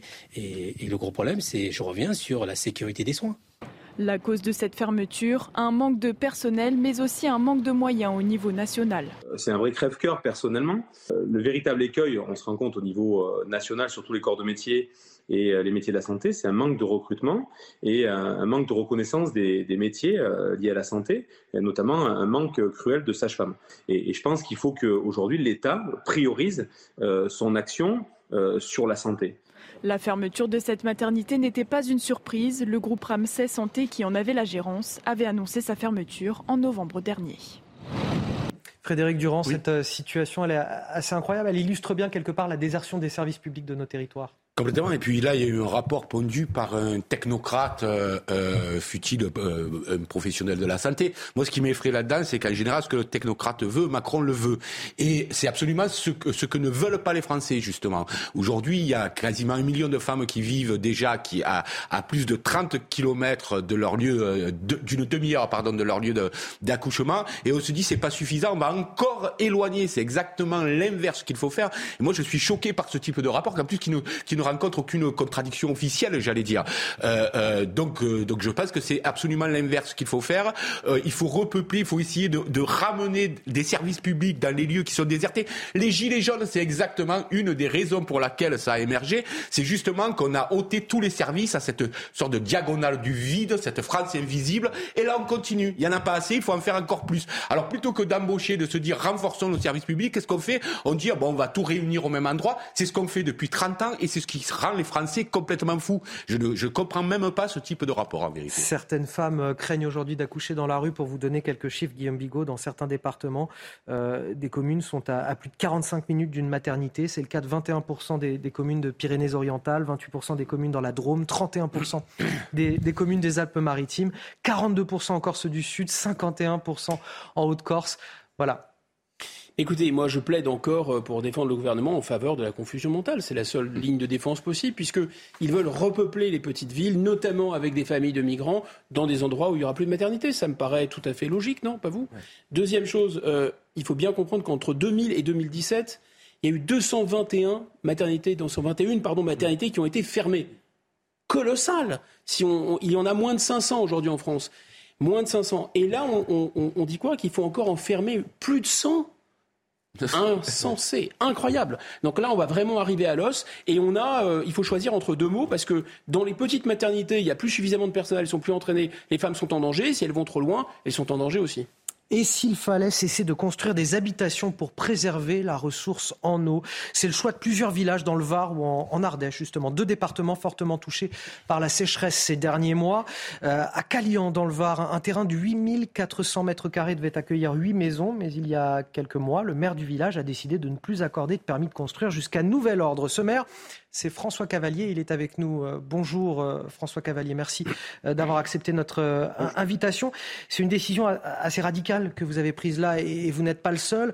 Vous n'aviez pas d'autre choix face à, la pression démographique sur, votre territoire. Les, restrictions d'eau, les restrictions d'eau, pardon, ne sont plus suffisantes désormais? Alors c'est un signal fort et clair qu'on a voulu donner. C'est peut-être un petit peu moins radical que ce que ça apparaît parce qu'il y a tout de même beaucoup de droits acquis sur lesquels on ne reviendra pas. Donc le, voilà, l'urbanisme, ça se navigue, ça se pilote pas comme ça, mais on a en effet décidé d'objectifs euh, communautaires qui correspondent à un quasi-gel. Le temps pour nous de retrouver une ressource supplémentaire, de retrouver de la marge de manœuvre, parce qu'en effet, comme vous le disiez, euh, c'est pas un épisode qui est sorti de nulle part. On a déjà passé l'année dernière et notamment l'été sous restriction. On est descendu jusqu'à 100 litres par jour et par personne, ce qui fait quand même vraiment pas beaucoup. Et entre, depuis lors, euh, on n'a pas de pluviométrie significative et nos nappes, les nappes phréatiques dans lesquelles on puise par des forages ne remontent pas, ce que je n'avais jamais vu, ce qui est euh, proprement un fait inédit. Donc, comme vous le disiez, on a, le sentiment qu'on a effectivement plus beaucoup d'autres choix pour le moment. Qu'est-ce que vous dites à, ceux qui ont fait potentiellement des, démarches, qui ont élaboré un projet de vie euh, dans, votre commune aujourd'hui, puis les professionnels du, bâtiment qui sont potentiellement privés de, de, de chantier? Alors, il ne faut pas croire que c'est une décision euh, qu'on ait prise de gaieté de cœur, euh, ni sans penser à tout ça. Heureusement, tous ceux qui ont des droits acquis, je le répète, et ça fait quand même beaucoup de monde, parce qu'on était dans une phase de développement du fait de la loi Allure qui était une phase très importante. Donc tous les droits acquis euh, ne sont pas contestés, donc la filière va quand même continuer à fonctionner. Mais évidemment, c'est une décision lourde de sens qui, je pense, au plan symbolique, a quelque chose à voir aussi avec le dérèglement climatique. C'est plus simplement une idée ou une hypothèse émise par certains. Chez nous, on est bien obligé de constater que c'est une réalité. Mais ça veut dire que c'est pas conjoncturel véritablement comme mesure, parce qu'aujourd'hui, là, enfin, les épisodes de sécheresse vont se multiplier. Euh, ça veut dire qu'il n'y aura plus de nouvelles habitations, qu'on ne va plus construire chez vous euh, dorénavant? Si, si, bien sûr, mais euh, plus au point où on a grandi ces 15 ou 20 dernières années, c'est-à-dire avec une population qui a doublé. Donc ça, ça n'est plus soutenable pour nous. Pour autant, euh, entre euh, le développement galopant et le gel absolu, il y a quand même de la place pour la nuance. Donc, à terme, quand on se sera réorganisé, on a la sensation que les choses pourront reprendre. Mais c'est vrai aussi que plus rien ne sera sans doute tout à fait comme avant, parce que là, on a l'impression d'être en effet plus sur du structurel que sur du conjoncturel. Et oui, l'eau abondante, illimitée, on a l'impression malheureusement que c'est derrière nous, et tant mieux si on se trompe. François Cavalier, merci euh, de nous avoir expliqué cette mesure qui a été prise dans votre commune, maire de Cavaillan, euh, de Caillan, pardon, dans le, dans le Var. Merci à vous. Vous restez avec nous, euh, Guillaume Bigot et Frédéric Durand. On va continuer à décrypter l'actualité dans un instant avec un nouveau journal. 9h30, toujours plus de monde pour m'accompagner ce matin sur le plateau de la matinale. Guillaume Bigot, Frédéric Durand, Harold Iman et bien sûr Augustin Donadieu pour euh, toute l'actualité, le rappel de l'actualité, bien d'autres choses encore, euh, notamment euh, l'opposition politique. Vous allez nous parler de Marine Le Pen et de, Jean-Luc Mélenchon tout à l'heure. Voici les titres de votre journal de 9h30. Après deux semaines de pause, c'est la bataille de la rue qui reprend contre la réforme des retraites. La CGT veut mettre l'économie française à genoux, rien de moins, avec euh, des grèves et des blocages reconductibles. Dans le secteur de l'énergie, le mouvement a commencé dès hier. On brandit la menace d'un conflit de haute intensité. Les syndicats vont-ils trop loin? C'est la question qui sera posée sur ce plateau. Ce conflit social sur fond d'inflation, les Restos du Cœur donnent l'alerte sur une évolution grave, rapide et inédite de la précarité. L'association dit avoir accueilli cet hiver 22% de Français supplémentaires, un constat alarmant. La moitié des bénéficiaires sont âgés de moins de 25 ans. Notre reportage à suivre auprès des bénévoles des Restos du Cœur dans le département du Var. Et enfin, l'apprentissage qui a le vent en poupe en France. Le nombre de contrats a progressé de 14% l'an dernier. On avait ainsi 837 000 nouveaux apprentis, un record au Salon de l'Agriculture. Nos journalistes sont allés à la rencontre de ces jeunes qui se sont lancés dans l'aventure. Et tout d'abord, le bras de fer qui reprend entre les syndicats et le gouvernement sur la réforme des retraites ce mardi 7 mars, après deux semaines de pause. Les services de renseignement attendent jusqu'à 1 400 000 personnes dans les rues, euh, ce qui serait davantage que les précédentes mobilisations. Mais surtout, il y a cette menace brandie par la CGT, celle d'un blocage total du pays à travers un mouvement reconductible, une volonté assumée de mettre à genoux l'économie française. La semaine s'annonce donc plutôt compliquée. D'ailleurs, les blocages ont déjà commencé dans le secteur de l'énergie. Toutes les précisions avec Clémence Barbier. Ils sont les premiers à se mettre en ordre de marche. Les électriciens et gaziers ont démarré hier une grève reconductible avec des baisses de production d'électricité dans plusieurs centrales nucléaires et hydrauliques. Ces baisses n'entraînent généralement pas de coupure pour les clients, mais le symbole est fort et ce n'est qu'un début, promettent les syndicats. Nos secrétaires généraux de syndicats ont décidé de passer un cap. Un cap pour gagner. La fédération promet une semaine noire dans l'énergie. L'électricité a également été coupée au dépôt pétrolier d'Ajaccio.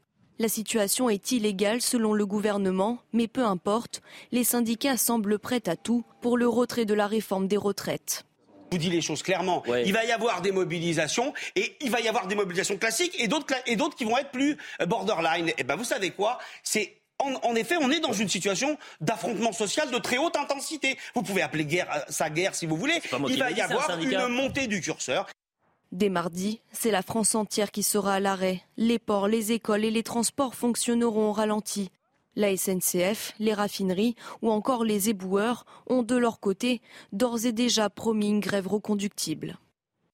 La CGT ne risque pas d'être un petit peu pousse au crime pour l'intersyndicale, c'est-à-dire d'aller un petit peu trop loin et faire basculer l'opinion publique, une opinion publique qui jusque-là soutient ce mouvement contre cette réforme des retraites. Non, mais c'est vrai que c'est de l'horlogerie, un petit peu l'horlogerie sociale, pour le coup, à, ce stade-là. Euh, mais, mais in fine, ce sont toujours, euh, ce sont toujours les gens qui décident. Vous savez, les, moi je le dis, je le répète, c'est pas les syndicats qui décident le succès d'une mobilisation. Où les gens s'y reconnaissent, et là ils ont plein de raisons de s'y reconnaître. Je le disais tout à l'heure, au-delà de la réforme des retraites, c'est un ras-le-bol, une exagération exaspération sociale qui est là depuis, depuis très longtemps maintenant et qui trouve à s'exprimer au-delà du mobile même des retraites. Et donc, ça pas, euh, ça ne sont pas les syndicats. Évidemment, aujourd'hui, la stratégie qui est prônée par le front syndical, elle est, euh, je dirais, cohérente. C'est-à-dire, on n'a absolument rien obtenu jusqu'à aujourd'hui. Donc, on est bien obligé de pousser le curseur un peu plus loin pour essayer d'obtenir. Je dirais que le gouvernement ne laisse pas d'autres solutions pour l'instant euh, au monde au monde du travail que de pousser de pousser jusqu'à au moins à ce que, que les, les, les, négociations se réouvrent. Parce que par exemple, s'ils disaient on réouvre les négociations, on rediscute. Euh, peut-être qu'une partie des syndicats dirait non, on ne veut pas rediscuter, on veut que vous l'abrogiez complètement et que vous la jetiez à la poubelle. Mais une autre partie serait prête à discuter. Or, le gouvernement ne fait même pas ça, ne donne même pas le signe d'un dialogue possible. Donc, il oblige le monde du travail à aller encore plus loin en essayant de lui faire porter demain la responsabilité du, moindre dérapage. Euh, le gouvernement, Guillaume Bigot, qui agite le chiffon rouge en disant attention, demain c'est la pluie de criquet, euh, c'est l'apocalypse, c'est Non, mais le gouvernement qui, quand il arrive à, parler d'une catastrophe euh, écologique, agricole, économique, enfin, c'est qu'il n'y a plus beaucoup d'arguments finalement.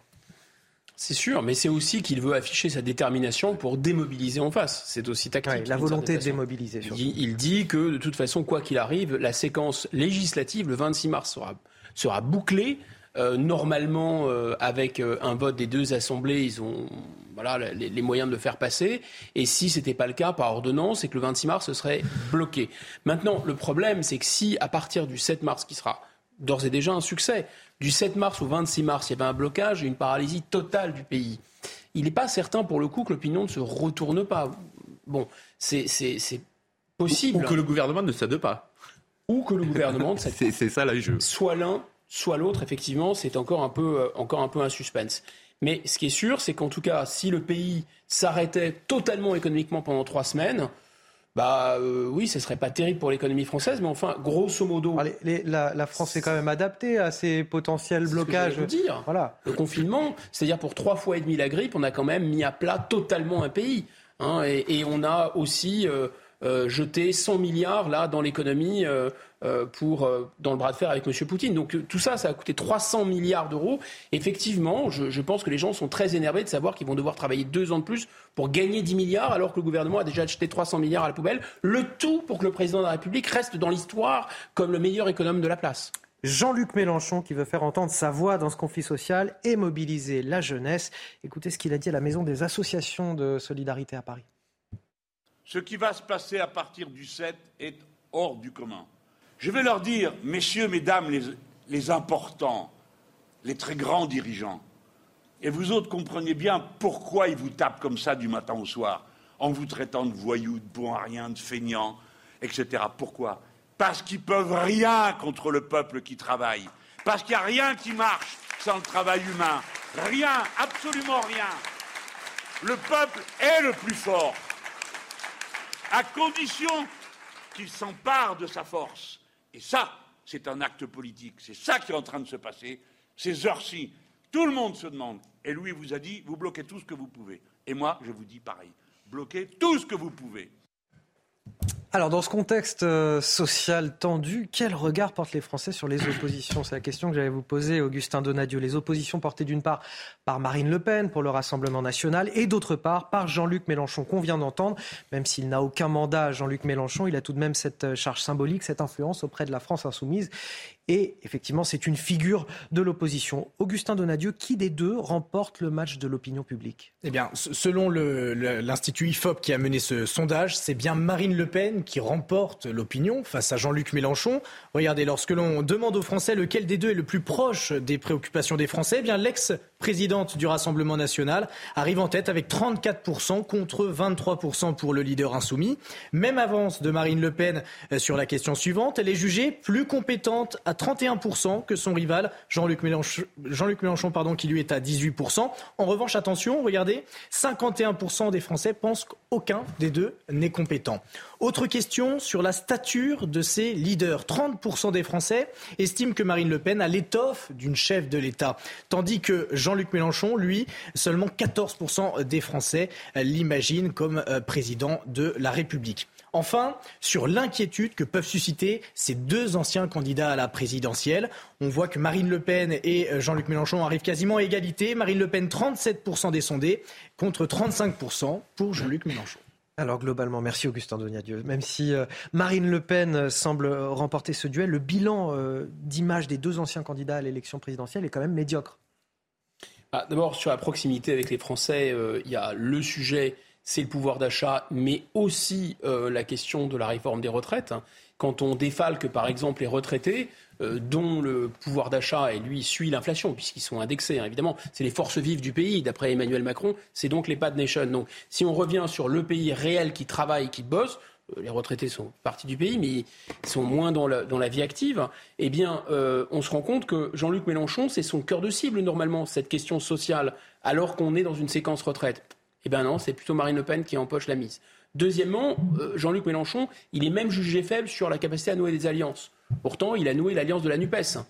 Et enfin, le troisième commentaire, c'est qu'effectivement, euh, aucun des deux n'imprime vraiment, aucun des deux ne convainc vraiment. Alors, certes, Marine Le Pen, deux fois plus que euh, Jean-Luc Mélenchon, mais quand même pas suffisamment. 56% estiment qu'aucun des deux euh, n'est en mesure de diriger le pays finalement. Frédéric Durand, ça vous surprend les, résultats de ce Non, non, non, non, ça me surprend pas. Moi, je pense que les, pour l'instant, les, les, la masse des classes populaires, on va dire, du peuple n'a pas trouvé son représentant en réalité. Et les chiffres que vous donniez, 56%, 51%, montrent bien qu'on ne veut pas aller vers tel pôle ou tel pôle parce qu'il apparaît comme euh, souvent à certains égards, pas, les mêmes d'ailleurs, mais euh, excessif. manifestement, on sanctionne en tout cas davantage l'attitude de Jean-Luc Mélenchon et des Insoumis. Euh, oui, tout dans à cette fait. Séquence. oui, tout à fait. Mais vous voyez que par exemple, il l'inquiète moins que Marine Le Pen, alors qu'on le trouve beaucoup moins compétent.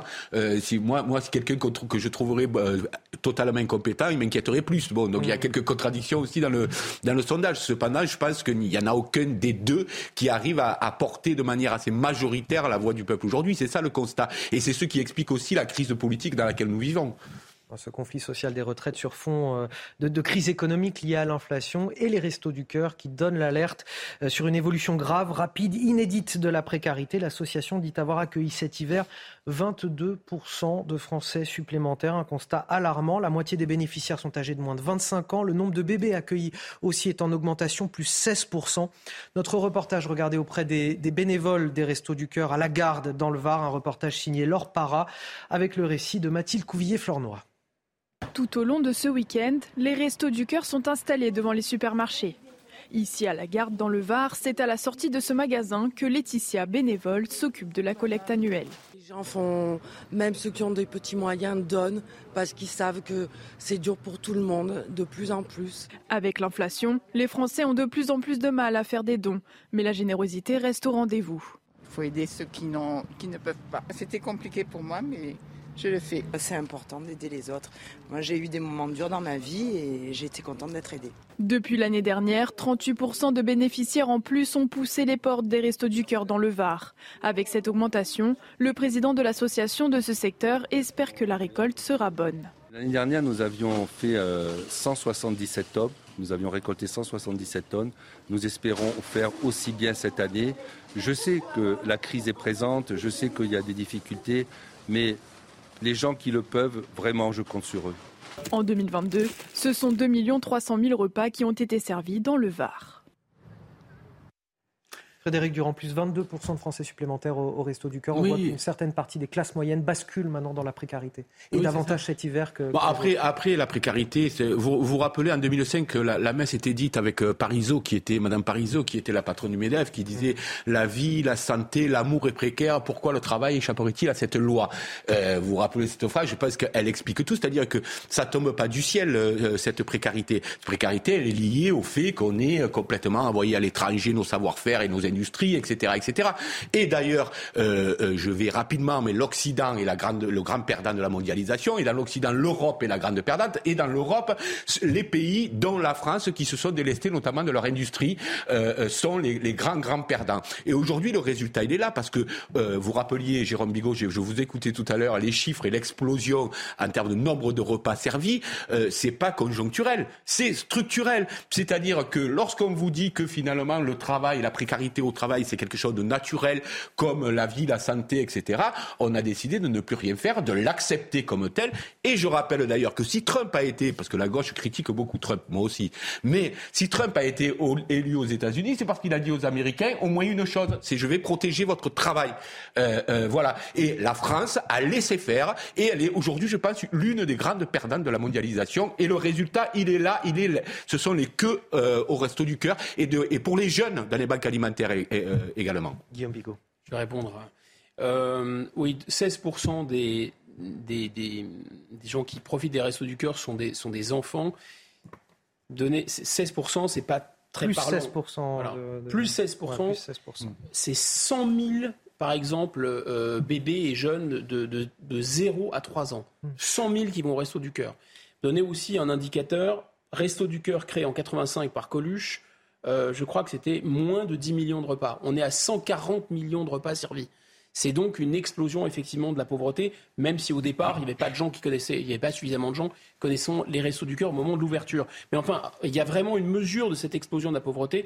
C'est vrai, complètement d'accord, la classe moyenne a été dissoute. Et surtout, cette histoire de précarité pour tous, oui, pour tous, sauf pour les fonds de pension qui, eux, réclament de toute façon, euh, s'il y a la moindre baisse de rentabilité, ils vont mettre leur argent ailleurs.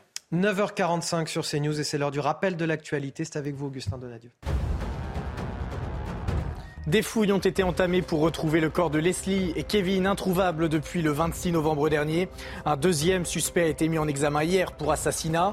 Âgé de 22 ans, l'homme est également poursuivi pour modification de l'état des lieux d'un crime et enlèvement et séquestration. Selon le procureur de Poitiers, un troisième homme en garde à vue depuis jeudi doit être présenté aujourd'hui à un juge d'instruction. De sources proches de l'enquête, la disparition du couple pourrait être liée à un trafic de stupéfiants. À quatre jours de la sixième journée de mobilisation contre la réforme des retraites, le gouvernement appelle les salariés qui en ont la possibilité à télétravailler. Les déplacements s'annoncent effectivement compliqués. L'intersyndicale table sur un mouvement massif et inédit dans de très nombreux secteurs comme les transports, l'éducation ou encore l'énergie. Clément Beaune, le ministre des Transports, invite donc tous les Français qui le peuvent à se saisir des nouveaux outils numériques. Et Joe Biden réaffirme son soutien à l'Ukraine. Le président américain qui a reçu euh, la visite du chancelier allemand Olaf Scholz hier a annoncé débloquer une aide de 400 millions de dollars pour Kiev. En plus de cette enveloppe, Washington enverra des munitions et des roquettes. Allez, dernière étape aujourd'hui de la tournée africaine d'Emmanuel Macron. Le président français est à Kinshasa, en République démocratique du, Congo. Harold Iman, on en parle avec vous. La RDC, après le, Congo-Brazzaville, après l'Angola, après le Gabon, il a rappelé la fin de la France-Afrique. Quel bilan vous faites de cette tournée, Harold? Euh, c'est difficile de parler à des chefs d'État dont certains ont même connu euh, François Mitterrand. Donc il pense à peu près tout connaître sur euh, la politique française, mais elle a changé envers euh, l'Afrique. Et euh, dans le cas du Congo-Brazzaville, le président Denis Sassou Nguesso a voulu mettre vraiment accueillir Emmanuel Macron avec fanfare et trompette, ce qu'il a fait littéralement. Vous voyez là ces images-là. mais M. Macron n'a pas voulu trop rester sur place. Ça a vexé euh, le président Sassou Nguesso qu'on voit à l'image. Donc euh, maintenant, il se réveille, le président de la République, en République démocratique du Congo, où il y a une guerre civile terrible. Et là, on boude un peu tous les Occidentaux, car, car on s'intéresse, les Occidentaux, nous, euh, plus aux milliers de morts en Ukraine qu'aux millions de morts en République démocratique du Congo. Merci Harold Iman pour ces euh, précisions. On va finir, on va revenir en France et finir peut-être sur une bonne nouvelle, la question de l'apprentissage qui a le vent en poupe. Le nombre de contrats a progressé de, 14% l'an dernier. On avait ainsi 837 000 nouveaux apprentis, un record. Au salon de l'agriculture, justement, nos journalistes sont allés à la rencontre de ces jeunes qui sont lancés dans l'aventure et à la rencontre aussi de leurs employeurs. Un reportage signé Fabrice Elsner avec le récit de Mathilde Couvier-Flornois. Dans les allées du salon de l'agriculture, beaucoup de jeunes s'affairent. Emeline et Adrien sont tous les deux apprentis. Ils expliquent pourquoi ils ont fait le choix d'être sur le terrain plutôt que d'être toute la journée sur les bancs de l'école. Je préfère être, je préfère être sur une ferme à travailler qu'être en, cours. On apprend, mais on apprend différemment. L'apprentissage, c'était vraiment une manière d'arriver tout de suite dans le monde euh, du travail pour moi. Et d'intégrer tout de suite le monde agricole. L'apprentissage permet aux jeunes d'être à la fois en cours, mais aussi de pratiquer leur futur métier. Pour cet employeur, avoir un apprenti dans son exploitation lui a fait gagner du temps et de la main-d'œuvre. C'est un avantage parce qu'on a toujours la même personne qui intervient sur l'exploitation. On passe effectivement du temps pour l'initier, mais euh, sur la fin de son apprentissage, ils savent nous le rendre en nous donnant un sérieux coup de main-d'œuvre. L'apprentissage permet également aux jeunes d'entrer dans la vie active plus facilement. À la suite d'une formation de deux ans, un emploi est souvent à la clé. Vu que j'ai fait mon apprentissage, euh, mon patron m'a embauché tout de suite. Du coup, euh, pas besoin d'aller chez Pôle emploi.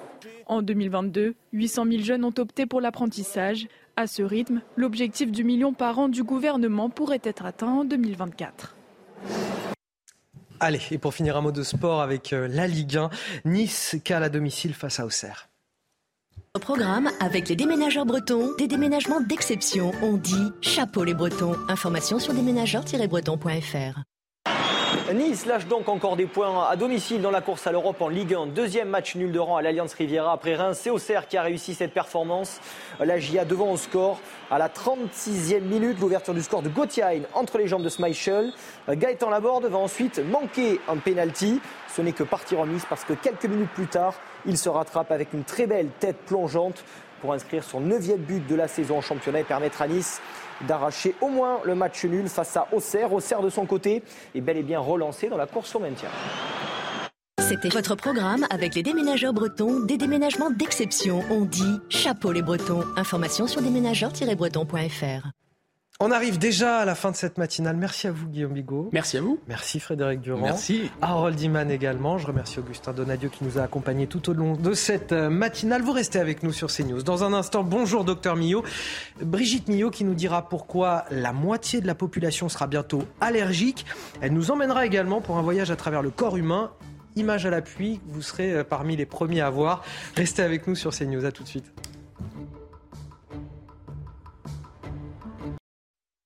La météo avec Groupe Verlaine. Installateur de panneaux solaires Thomson, garantie 25 ans. Groupe Verlaine, connectons nos énergies.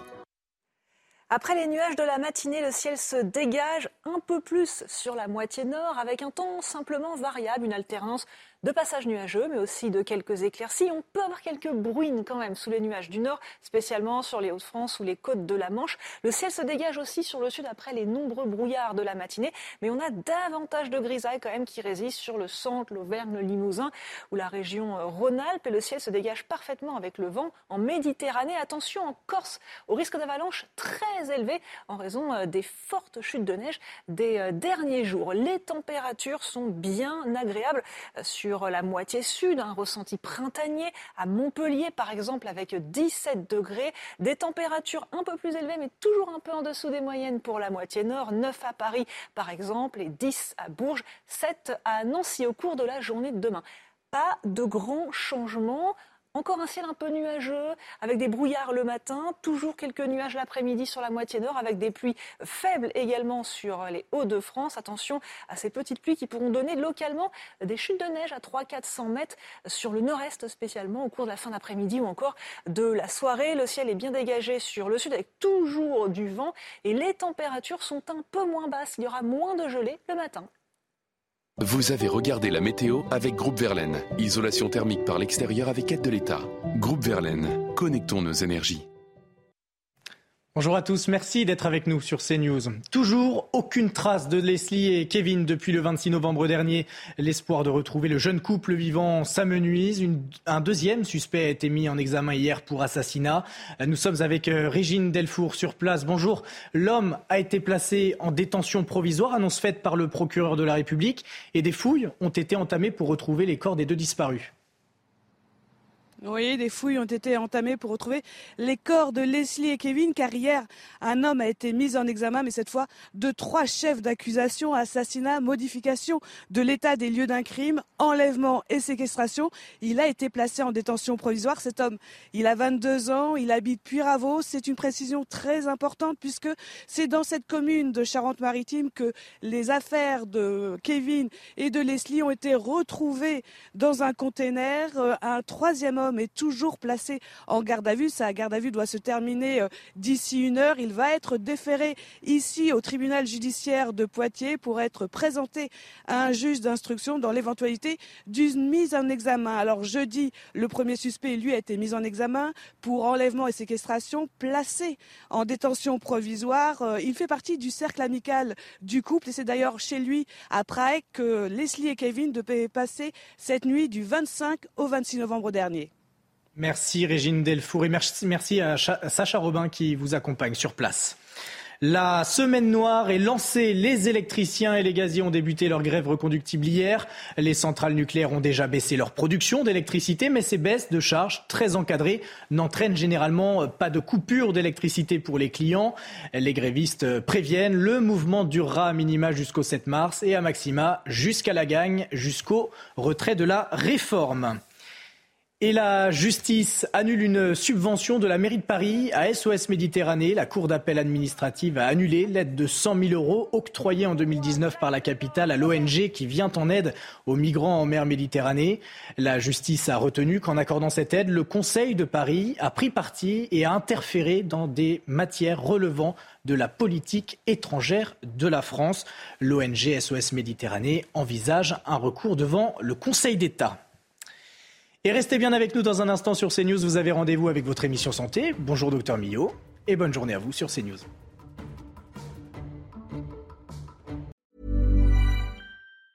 Even when we're on a budget, we still deserve nice things. Quince is a place to scoop up stunning high-end goods for 50 to 80% less than similar brands. They have buttery soft cashmere sweaters starting at $50, luxurious Italian leather bags, and so much more.